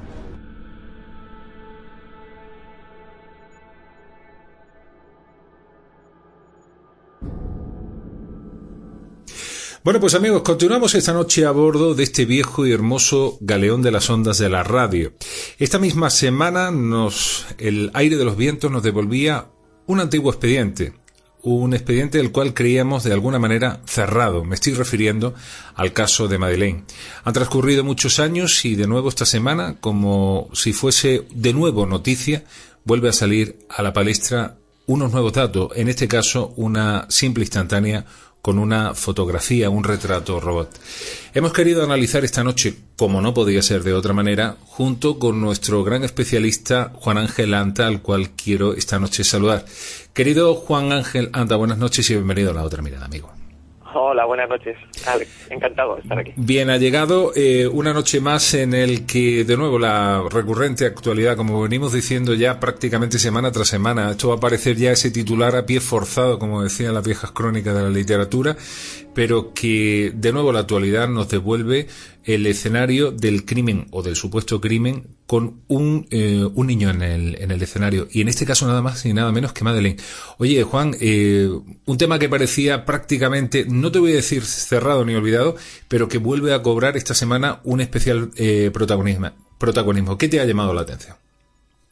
Sí, mira, Alex, pues que este caso, vamos a ver si conseguimos ir al, principio de todo y desde ahí ir dando las, bueno, las informaciones ¿no? que se tenían desde ese momento hasta ahora, porque lo, que llama la atención es que, que, los padres sigan estando tanto tiempo eh, en el ojo del huracán. Eh, eso es, eso es raro, eso es lo que me llama la atención. No, no termino de, de saber eh, cuál es la causa, ¿no? Ellos dicen que están buscando a la niña, que ha desaparecido, y y bueno, hay una serie de contradicciones que, que hay en este caso desde el principio. Entonces, si te parece, vamos un poquito a recopilar, a ver si hacemos a, los oyentes eh, retrotraernos hasta, hasta aquella época y vamos a ver un poco lo que ocurrió. Lo que ocurrió, eh, datos que tenemos que están pendientes, datos que no se llevaron hasta las últimas consecuencias o indicios de pruebas que no se llevaron hasta las últimas consecuencias, bueno, para saber más o menos qué es lo que pudo ocurrir. Mira, eh, una niña, que desaparece no tenía cuatro años. Que, bueno, que llega con los padres eh, tres días antes de su desaparición, creo recordar, ¿vale? Más o menos, a, a Algarve. Digo lo de tres días antes porque ahora, el otro día en la ABC, parece que están, están eh, suponiendo, bueno, están dando, están trabajando con la hipótesis de que a los padres los estuvieron siguiendo durante un tiempo antes y entonces por eso sabían los movimientos de los padres y de, ahí eh, llegan a suponer que, que la pueden haber secuestrado. Mm, entiendo que llegan, es un poquito forzado, pero entiendo que quieran llegar ahí porque es que sería la única forma de que a una niña de estas características se la lleve alguien. Las niñas de estas, las niñas de estas edades desaparecen tres años, hemos dicho, tres para cuatro años, ¿no? Eh, no desaparecen de su casa. cuando las secuestran, no las secuestran de su casa. Las secuestran de un parque. Las secuestran de la guardería en la que esté, porque no han llegado a tiempo. Eh, y si la secuestran de su casa, secuestran niños mucho más pequeños, hasta un máximo, más o menos, hasta un límite de unos dos años, es en su casa habitual y suele ser por las personas que les cuidan. Es decir, si no, si no han sido los padres, es por la cuidadora que tiene una ansia, una necesidad de ser madre y no lo ha podido ser, o se los llevan de, de cuando están, si están en el hospital tratándolos, pues porque por la misma razón, ¿no? Eh, eh, la cuidadora se, lleva a esa niña o a ese niño porque quiere ser madre. Niñas de, de estas edades eh, que están que están controladas por los padres, que eh, es un complejo en el que estaban ellos, en el que estaban cenando esa noche. Mm, cuando hay también otros dos niños más pequeños, que sería algo más fácil, em, hay cosas que chirrían, hay cosas que cuando las analizamos desde el punto de vista criminológico fallan, fallan. Por ejemplo, si, si en las, las hipótesis con las que trabajaron desde un principio la policía portuguesa fue con que se lo podía haber llevado un pederasta, se lo podía haber llevado un eh, grupo dedicado a, llevarse niñas por el mundo, niñas o niñas por el mundo, o que podían ser los padres. Bueno, y está muy bien, tienes que trabajar con ese tipo, con esas tres hipótesis. Y, desde luego, hemos hablado otras veces aquí que los niños que son más pequeños habitualmente desaparecen desaparecen o si desaparecen y se les mata o tienen algún crimen, la mayoría de las veces tienen que ver los padres o los familiares. ¿Por qué? Bueno, pues primero por todas las investigaciones que se han hecho, pero otras por sentido común. Los niños hasta 3 o 4 años, el 99% de las veces, ¿con quién están? Con los padres, con las madres, con los profesores, a lo sumo, y con algún familiar más, un abuelo que le va a cuidar, un tío, no se, no se les deja solos, no se les pierde de vista en ningún momento o en casi ningún momento. Te entiendo perfectamente. Con lo cual, la, eh, eh, el sentido común nos lleva ahí. Entonces, como sentido común más las investigaciones nos llevan ahí, lo primero que deben hacer, evidentemente, es investigar los padres. Bien, perfecto. Estamos en esa tesitura, en aquella época, y em, se empieza a ver que, que, bueno, que no localizamos a sospechosos, que dicen que han visto a un sospechoso, alguien que podía haber salido con la niña en brazos, unos, que no se nos olvide, unos amigos de los padres de Madeleine, primero eh, hicieron una declaración y después querían hacer la declaración en contra diciendo que al que habían visto pasear era el padre de Madeleine y no se les volvió a, interrogar, no se les dejó, se desapareció, no se ha vuelto a hacer nada con esa, con esa pareja de amigos, que no se nos olvide. Se pensaba que había otra persona que se había llevado en brazos, que habían visto otro sospechoso se interrogaron a unos cuantos sospechosos y no se ha, no se ha podido comprobar nada de ninguno de ellos, con lo cual eh, lo, que lo que debieron de hacer y lo que deberían haber hecho es automáticamente con el, con el entorno más cercano, los padres. Vale, pues tú te pones a investigar a los padres. Vaya, nos ponemos a investigar a los padres y lo que ocurre es que las declaraciones entre padres y los amigos que estaban allí son contradictorias. Y no se terminan de aclarar ese tipo de contradicciones. Punto número uno.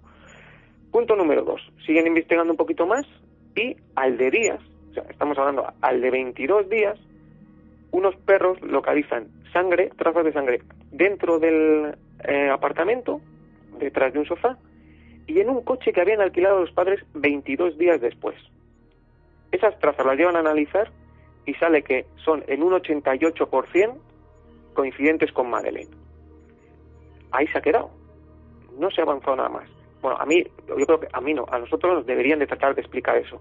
Y, lo que y lo que se ocurrió es que en el momento en que los consideran sospechosos a los padres, declaran el día siguiente, como no, como no están, son sospechosos, pero pueden hacer lo que quieran, se marchan a Inglaterra.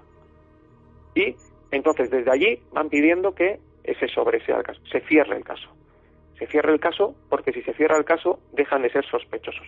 en la legislación portuguesa eh, tienen esa forma de funcionar, ¿no? Se les declara sospechosos, mientras está abierto el expediente siguen siendo considerados sospechosos y cuando se cierra ya dejan de serlo. Entonces piden que se cierre. Se cierra en el 2008 y ahora, al cabo de seis años fuera de Inglaterra, lo quieres, ahora pides que se vuelva a reabrir. Y deja, entrever una serie de sombras, ¿no? Perdona que te interrumpa porque te estoy escuchando con toda la atención del mundo en el que se focaliza en una primera instancia con, con lupa, ¿no? A esos padres los cuales lógicamente de aquí no vamos a emitir ningún juicio de valor, pero al paso del tiempo los vuelven a colocar justo en el centro de la escena. Al paso de este tiempo han ocurrido muchísimas cosas. Han ocurrido incluso eh, terrenos donde se sabe que ellos han atesorado grandes fortunas de dinero eh, con la bandera de Madeleine. Vamos a dejar eso un poco a un lado. ¿Qué es lo que ha podido ocurrir para que ese retrato robot que refleja la tez de un hombre coloco otra vez de una manera muy virulenta, ¿no? Eh, de nuevo los padres delante de la pantalla, como si hubiese ocurrido prácticamente ayer, y haciendo un grito en el prime time de una mm, cadena eh, británica de primer orden como es la BBC, ¿no? En este sentido, eh, ¿qué mano hay empujando detrás para que de nuevo ese expediente vuelva a pegar un carpetazo? ¿Qué crees que retazos se habían dejado eh, en ese cajón, como tú estabas diciendo? ¿Cuáles han podido ser esos pequeños, digamos, alicientes para que hoy de nuevo y, de la manera que ha ocurrido, ¿no? El caso Madeleine de manera efervescente y rápida y directa vuelva a colocarse directamente en el primer plano de la sociedad. Pues es, es, una pregunta muy buena, Alex, es muy buena y es eh, difícil de responder. ahí solo puedo llegar a, conjeturas, solo puedo conjeturas. Eh, lo siento, no, no tengo más, eh, más, más, datos que los que os voy a tratar de comunicar y, y, bueno, y si queréis, pues doy una conjetura, ¿no? De lo que, de lo que me parece a mí que puede haber ocurrido. Porque estamos hablando que eh, retrato retratos robots ya salieron en su día, se hicieron en su día. Ahora están diciendo que este retrato robot es del 2008, que son los datos que están saliendo, ah, pero a día de hoy están saliendo. O sea, que este tipo de retratos robots eran los, los que se hicieron ya en el 2008, ese tipo de retratos robot. De hecho, es que estaba viendo aquí uno delante en, la pantalla, que lo que han hecho ha sido superponer ese, esa cara de retrato robot a la cara del padre de Madeline en aquella época, y es impresionante lo que coincide. Digo, o sea, a ver si, si encima es decir, todavía les va a salir un poquito lo que están tratando de hacer. Eh, bueno, no sé lo que están tratando de hacer, están tratando de investigar o tratar de buscar sospechosos que hayan, se hayan podido llevar a Madeline. Y a mí me parece muy bien y, voy a insistir en que, se, que haya un secuestro criminal eh, en una niña de esta edad supone en torno al 2% de las probabilidades. Serán, serán, eh, acordémonos de Natasha Campus, se la llevaron y ante contra todo pronóstico, una niña a partir de, o sea, una niña o un niño cuando lo secuestran, si es un secuestro criminal, a partir de tres horas eh, mueren el 8 de 10, el 80%. A partir de las tres horas. A partir de las tres horas, si estamos hablando a partir de las tres horas, el 8 de cada 10 aparecen muertos, o sea, ya están muertos, ¿vale? Entonces, y Natasha Campus duró pues, unos cuantos años, bien, o sea, esa posibilidad sí existe. Y yo digo, que se investigue. Pero hombre, por Dios, que se investigue también la que tiene más probabilidades, que se investiguen también las, los indicios probatorios que había, que podían, que podían, que apuntaban, entre comillas, a que los padres podían haber tenido algo que ver, que, mm, que le hubieran permitido al inspector principal primero de Portugal continuar con la investigación. Se le apartó cuando empezaron a imputar, a, imputarlo, cuando empezaron a, a considerar sospechosos a los padres se les apartó a él y a su equipo en un fin de semana. Eh, los padres eh, se marchan a Inglaterra, como tú bien dices, pues hacen una fundación, empiezan a sacar dinero, se pagan dos eh, cuotas de un de su piso, de su apartamento, del chalet, de lo que tengan en, Londres y como salen en los medios de comunicación, pues ya no pagan más. Pero con ese dinero de esa fundación pagaron dos dos plazos de, de, su casa. Hombre, son cosas que los padres no se supone que deben hacer cuando están buscando a su hija, ¿no? Eh, yo si fuera, si Dios no quiera, eh, tengo dos niñas, eh, me secuestra una de las niñas, yo soy, el, yo soy el primero que va de la policía.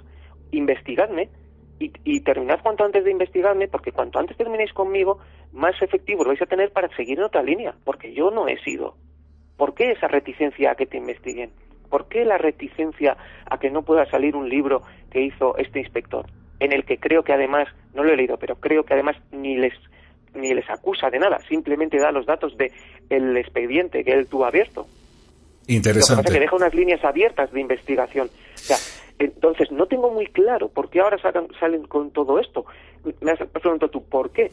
No lo tengo muy claro. A mí me ha llamado mucho eh, la atención, ¿eh? Te lo puedo asegurar. Podría ser, podría ser que en su momento eh, los podría conjetura, y esto es conjetura, ya no hablo como criminólogo, me da mucha rabia, no solo lo hago contigo porque eres amigo, ¿vale? En otros medios de comunicación no lo hago, ¿de acuerdo? Ahí hablo como criminólogo, pero aquí, bueno, conjetura.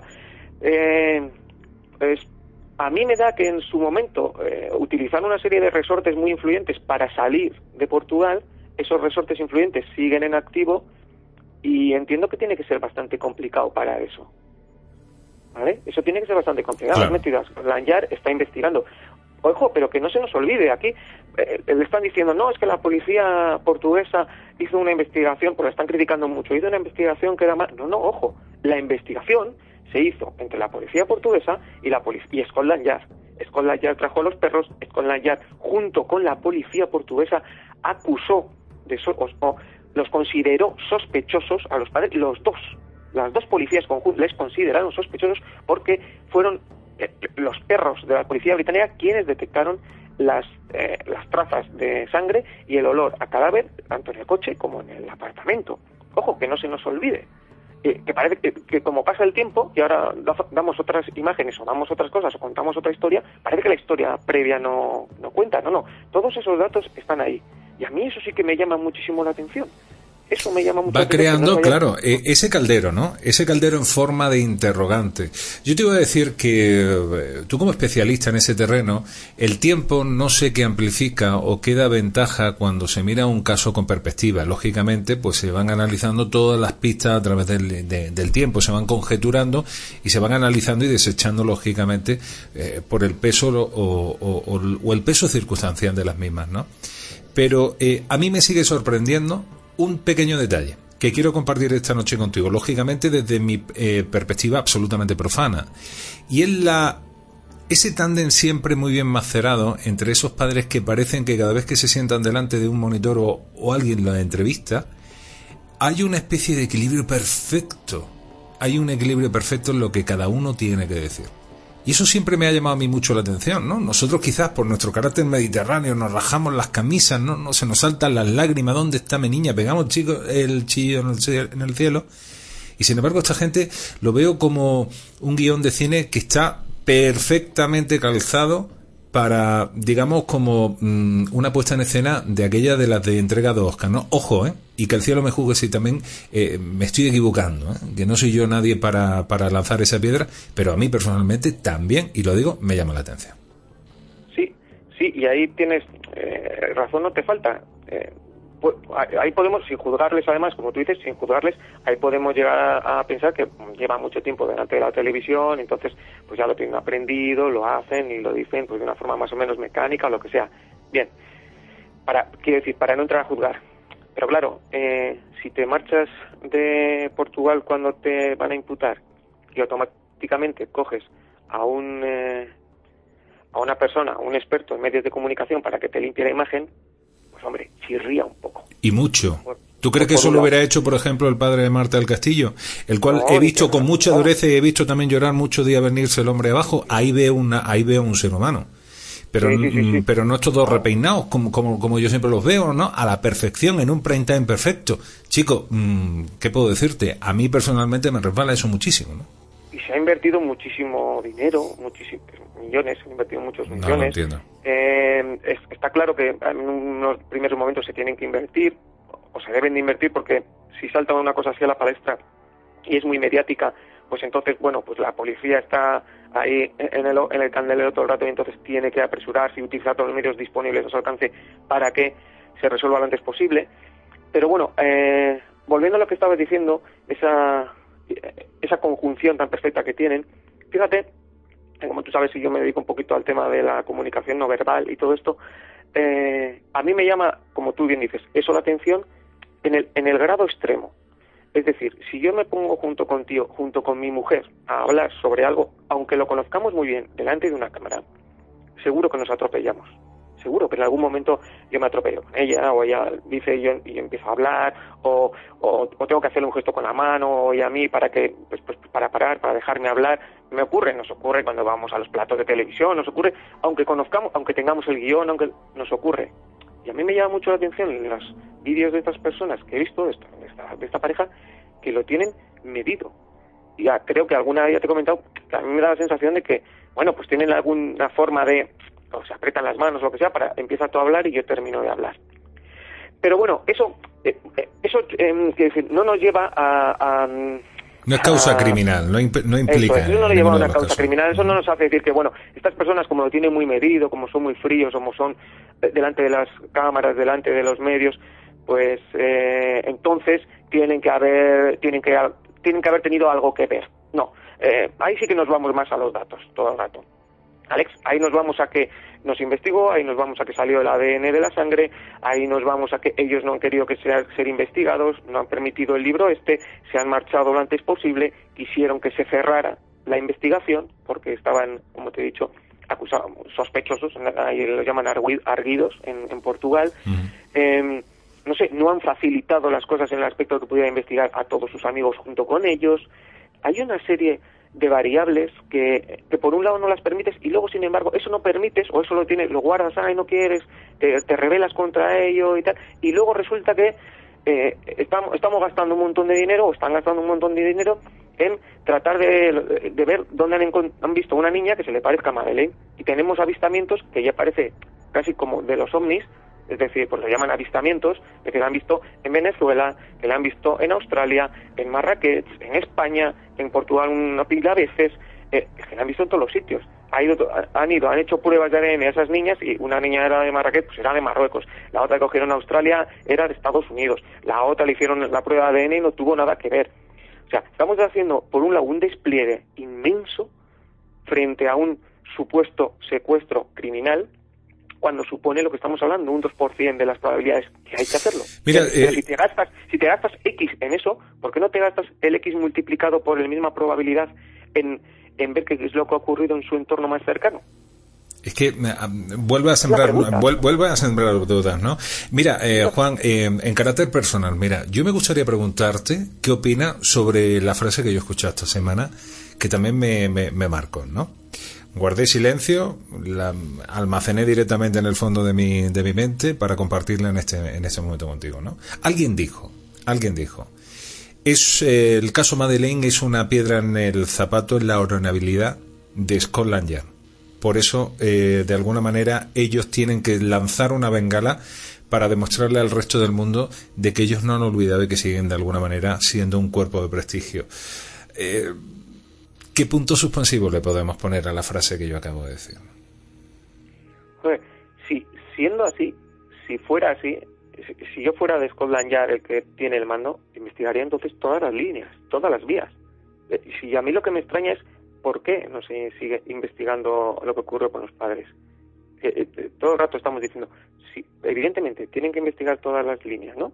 Desde que sea un, un, un pederasta que se lo haya llevado hasta que, sea un grupo organizado que se lleve a niños o niñas para tráfico de, órganos, para tráfico de niños, para lo que sea, pero hasta los padres también. O sea, ¿qué problema hay en seguir investigando hasta que quede completamente limpio? Cuanto antes quede limpio su, eh, su, toda la investigación sobre esa familia, antes se puede dedicar esos mismos eh, eh, efectivos a todo lo demás.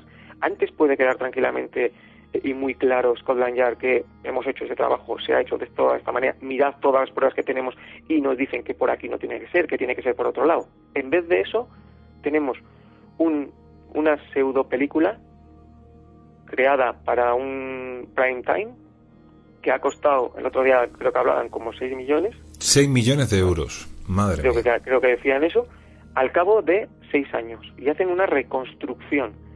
O sea, eh, fíjate, tú le dices eso. El otro día yo en una eh, en un medio de comunicación aquí dijo un chico, un periodista, dijo un chico, a mí lo que me extraña es que la BBC, que se le pone de ejemplo en todos los estudios que se hacen en periodismo en las universidades, se haya sea la responsable de hacer, en este caso, esta especie de, de película, pseudo película, sobre una niña de unos padres desaparecidos que pertenecen a Inglaterra que han desaparecido en Portugal, cuando desaparecen miles de niños al cabo del día. Claro que sí, eh, por, por eso decía, ¿no? Aquello, lo que te acabo de decir, ¿no? Chino en el zapato, ¿no? Que puede tener mucha influencia, puede ser por lo que tú dices, por orgullo de Scotland Yard, pues, pero siendo así, ojalá fuera así, siendo así, si fuera por orgullo yo trataría de cerrar todas las vías.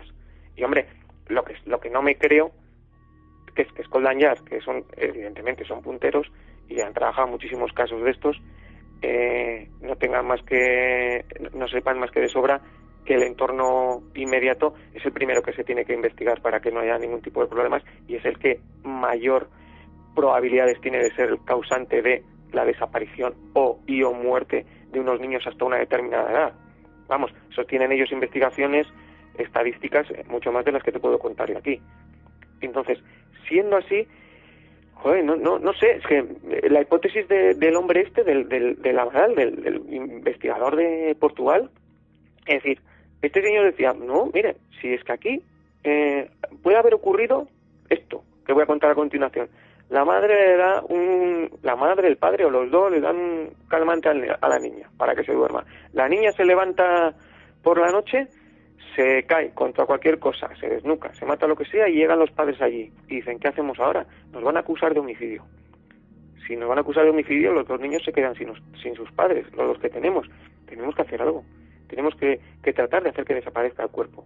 Esa es una hipótesis, es la hipótesis con la que trabajó este hombre. Entonces, bueno, pues es una hipótesis. Podrá ser acertada, podrá ser equivocada. Por, yo lo que digo es, ¿por qué no se investiga estas últimas consecuencias? A ver qué es lo que ocurre con eso. Entonces, pues, podríamos estar todos más tranquilos en ese aspecto. ¿no? Eh, eh, claro. estoy oyendo cosas, ahora sí que estoy oyendo cosas peregrinas. Esto sí que son cosas peregrinas. Decir que ha entrado, que había muchos robos antes ahí, en, que había habido una oleada, bueno, unos cuantos robos, unos días antes ahí en ese complejo, y, y entonces que por ahí podía ser. Y, yo todavía estoy pensando dónde está la conexión ahí. Porque una persona puede robar, ¿no? tú entras a robar una casa y ¿qué pasa? Que no puedes robar joyas o que no encuentras joyas para robar y te llevas un niño. Hombre, no, eso no, un poquito más serio en esas cosas. Eso no, eso no cae ni por su peso. Es más, claro, un hombre eh, que, entra a robar, entra a robar. se, encuentra un niño, encuentra un niño, y lo le dejará o hará lo que sea. Pero hombre, ya que sea que, que hablen de oleadas de robos y lo traten de conectar aunque de ahí puede ser la desaparición, y otra cosa, tú te vas a llevar una niña o un niño y ¿qué pasa? Eh, que te marches con él andando, como decían a ese hombre que le habían visto andando hasta no sé dónde, ¿dónde había dejado el coche? ¿A, un kilómetro? O sea, tú vas a secuestrar a una niña y no tratas de poner el coche lo más cercano posible para que te vean el menor número de personas posibles. Punto número dos. ¿Vas a robar un niño dentro de un...? Son preguntas, no son preguntas, ¿eh, Alex? Lo que pasa que yo... Ya, ya eh, te entiendo, te entiendo me gusta Mucho, lo vivo mucho y entonces me, oye, me oís así. Pero eh, otro, otro punto, que ya no sé por, por qué iba, el 3. O sea, tú vas a secuestrar a una niña y vas y, ¿Y cómo sabes que los padres no le están yendo a visitar en ese momento? Porque, quiero decir, sería aleatoria la forma de ir los padres cuando están en una cena. ¿Te arriesgas a tratar de ir a un sitio en el que no sabes si los padres te van a encontrar o no te van a encontrar? Porque evidentemente no habrás controlado la frecuencia de cuánto tiempo tardan en ir, ¿no? Cuando se sientan a cenar uno y otro. Mucho más cuando había testigos en aquella mesa que dijeron que no solo iban los padres, sino que alguna vez iban los amigos a comprobar a ver si estaban los niños despiertos. Y sobre todo una pregunta mucho más fundamental, ¿no? O sea, el por qué. ¿Por qué ella? ¿Qué tenía de especial? ¿Y cuál puede ser el objetivo final, el móvil, como se, como, como se debe de, eh, debe de argumentar? Eh, Juan. Mira, pero eso sí podría ser, Alex, perdona, eso sí, sí, sí podría ser. Imagínate que alguien está. Eso sí, que decir, hipótesis de eso sí, podemos, sí podríamos barajar en otro escenario. Imagínate que alguien conoce a estos padres y esa niña pues, es de esas características, rubita y tal, y hay alguien que está obsesionado con un tipo de, con un tipo de niñas de esas características. Entonces les sigue durante, los, los espía, los investiga, los tiene controlados día a día, qué es lo que hacen con ella, y en un momento dado, él o el grupo de esa mafia que esté que lo estén organizando en su casa familiar, en la casa habitual de ellos, porque es donde tienen las donde tienen todo medido, donde saben cuándo va, cuándo entra a casa, cuándo sale del colegio, cuándo le van a recoger, cuándo no, donde están todas las cosas de una forma más continua, más habitual, más medida, entonces ahí si alguien que esté obsesionado o que quiera un tipo de niña de unas ciertas características se lance a secuestrarla. Pero en un eh, es que en un sitio al que ha llegado de vacaciones hace tres días, en una zona en la que no se tiene que suponer que vas ahí, en un momento en el que además todavía, todavía es mucho más aleatorio, ¿no? Es, estás cenando con los niños, o sea, es, una cosa completamente que, no sabes además si, si, si, te los vas a traer o si en un momento vas donde ellos y te traes a uno de ellos o porque está llorando. Eh, otra pregunta más al hilo de todo esto. ¿Tenían un servicio para que les cuidaran a los niños en ese, en ese complejo? ¿Por qué no lo utilizaron? Hay unas cuantas preguntas. Demasiado interrogante flotando en el ambiente. Juan, eh, eh, me gustaría compartir eh, dos preguntas contigo. Interprétalas desde el plano profesional, en este caso como, como criminólogo, o en el lado personal. Haz lo que mejor te venga en gana. Mira, muchas veces me da la impresión que cuando en determinados casos no hay cadáver, no hay un, no aparece el, cuerpo de, de, la víctima, ¿no? Parece que el caso se difumina de una manera hasta de tocar tintes surrealistas.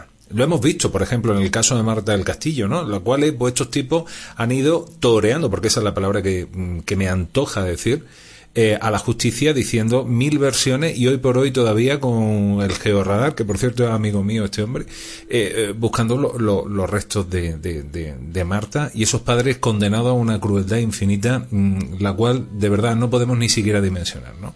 Pero es que muchas veces pasa igual. En este caso, no hay cuerpo y parece que el caso se ha terminado de quedar en agua de borraja.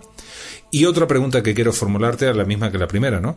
Si esa niña no hubiese estado mm, si no acabaron con ella, si no murió, eh, ¿qué lugar en el mundo hay para llevarse a una criatura eh, o es tan fácil y, que nada ni nadie pueda colocarte de nuevo en la vida, ¿no? Eh, lo de que queda en agua de borrajas dices, bueno, pues por lo visto con la niña esta no, porque ahora se ha vuelto a, relanzar todos los medios de comunicación y bueno, los padres están otra vez en la palestra, ahora están buscando a sospechosos y a ver qué es lo que ocurre, a ver qué es lo que va saliendo, ya iremos viendo. Y la segunda era que qué es lo que ocurre eh, cuando desaparece. Ha dicho, no, mejor dicho, no. O sea, decir, de no haber muerto, ¿no? Una persona eh, viva, Madeleine viva al día de hoy. ¿Qué lugar en el mundo hay para, para, llevarse a una persona y que nada ni nadie te señale ni diga, oye, esta persona, nadie te devuelva la vida, ¿no? Sería incomprensible. Yo por lo menos no lo entiendo, ¿no? Sí, es, complicado porque además con el despliegue de medios que se hizo, en un principio también, ¿eh? Y se, bueno, se cerraron los aeropuertos. ahí estuvo trabajando, estuvieron trabajando 180 personas de la policía, ¿eh? los, todos los primeros, no sé, días, meses o lo que sea. Pero durante un tramo importante de la investigación estuvieron trabajando 180 efectivos. Es una, pues, vamos, son, son muchísimos. Y seguirían muchísimas pistas de todas las índoles. Con, o sea, vamos a imaginarnos que alguien la ha secuestrado. Vamos, si, si, si alguien ha secuestrado a la niña, yo creo que en el, momento en el momento no, pero al de dos días siguiente, si no es que está muerta, la dejas en cualquier lado para que vuelva a su casa.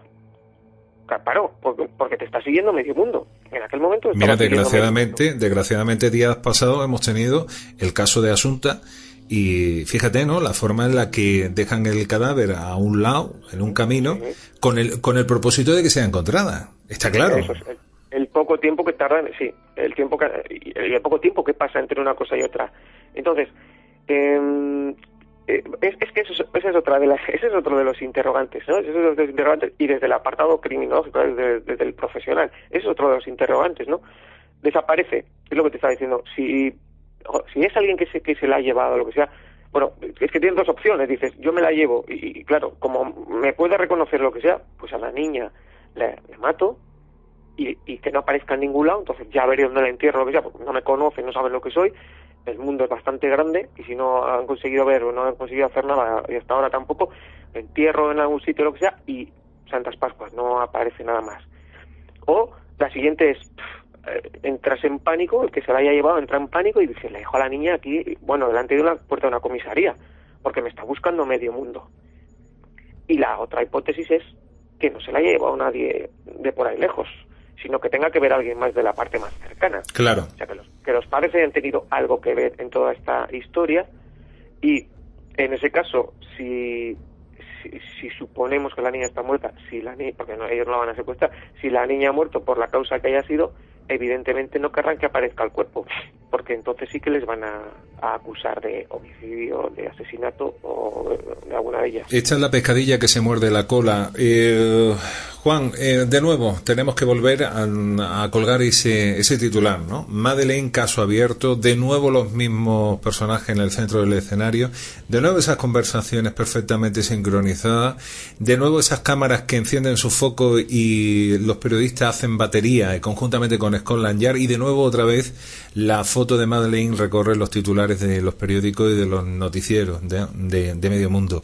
Es un mundo que, que, que a mí personalmente me ha extrañado. Lo llevamos diciendo todo la noche. No sé al final dónde llevan estos caminos. Ojalá, ojalá al final eh, podamos contar que todo tenía un porqué y un propósito y que eh, estaba articulado para que el malhechor o las personas que tengan que ser cayeran en cayeran en las zarpas de, de, la ley, que se sepa al final la verdad y sobre todo ¿no? que esos padres busquen el consuelo de volver a encontrar o de tener eh, en vida o no el, el, cuerpo de su hija, que es lo que verdaderamente importa. Pero sin duda alguna, Juan, será un caso que pasará a los anales de la historia de la criminología y que gente, especialistas como tú, hablaréis durante mucho tiempo de este asunto, seguro. Sí, sí, seguro que sí, sí.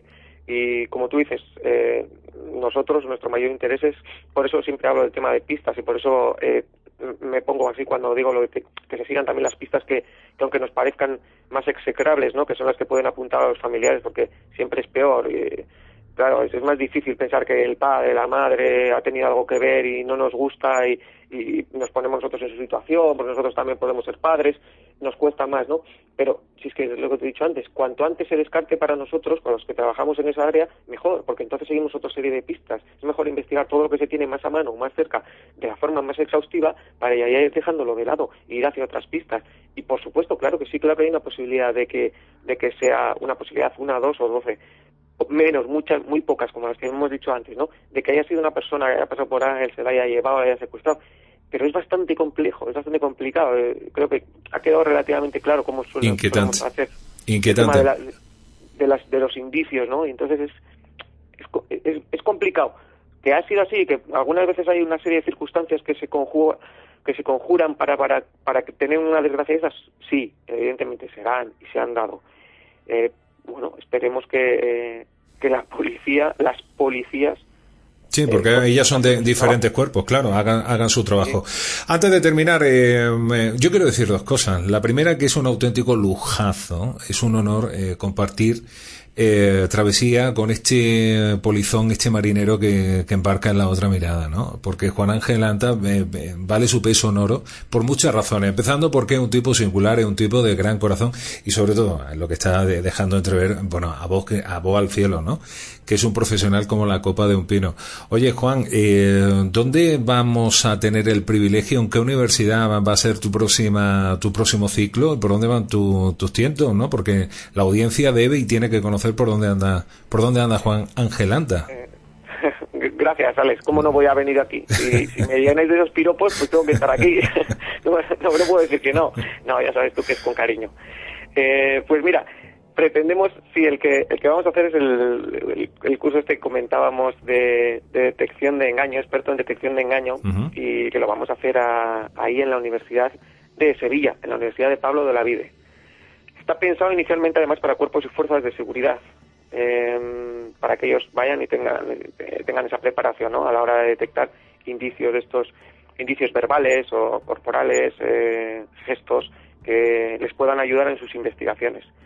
En principio, como he dicho, cuerpos y fuerzas de seguridad en la Universidad Pablo de la Vida de Sevilla, eh, pero yo creo que, que ahora en esta semanita igual lo abrimos un poquito más también a estudiantes de criminología y, y bueno, sí, estudiantes de criminología sobre todo, e incluso igual de derecho, que quieran acceder a ello. Estamos pensándolo porque bueno, parece que tiene interés, entonces que pueda hacer a más gente que quiera, ¿no? Como es, de momento va a ser ese el primero que va a haber, ojalá luego haya más, eh, estamos en ello. Eh, Juan, recuérdale a la audiencia, por favor, algún correo electrónico, la página web de donde puedan, pre, bueno, pues preguntarte, lanzar correo electrónico, ¿dónde es el lugar, eh, Juan? Pues eh, mira, si quieren en, en, la página web nuestra es la de grupo detecta.es y el correo electrónico eh, pues el mío es, es fácil juanangelanta arroba gmail.com y si no dentro de la, de la página web esa la que es www.grupodetecta.es ahí también me pueden hacer cualquier tipo de, de sugerencia, de pregunta, de lo que quieran. Y eh, para el curso este, en, la de la Pablo Lavide, en la, la Universidad Pablo Lavide, se pones en internet en Sevilla eh, y pones detección de engaño, es el único que hay, es el primero que hay y, y que va a ser, pues eso, va a tener, va a ser semipresencial, va a ser bastante presencial, que es lo que queríamos siempre, y, y, por eso es, es un poquito diferente a, todo, a, todas las cositas que ha habido hasta ahora. Eh, viniendo de ti, viniendo de ti seguro. Juan, como siempre, lo he dicho, un auténtico gustazo. Gracias por haber compartido esta noche este titular, ¿no? Caso Madeleine, de nuevo abierto. Y nos queda mucha temporada por compartir este, este alma de radio que nos une. Un fuerte abrazo, amigo mío. Gracias, Alex. Otro abrazo para ti y, y para los oyentes.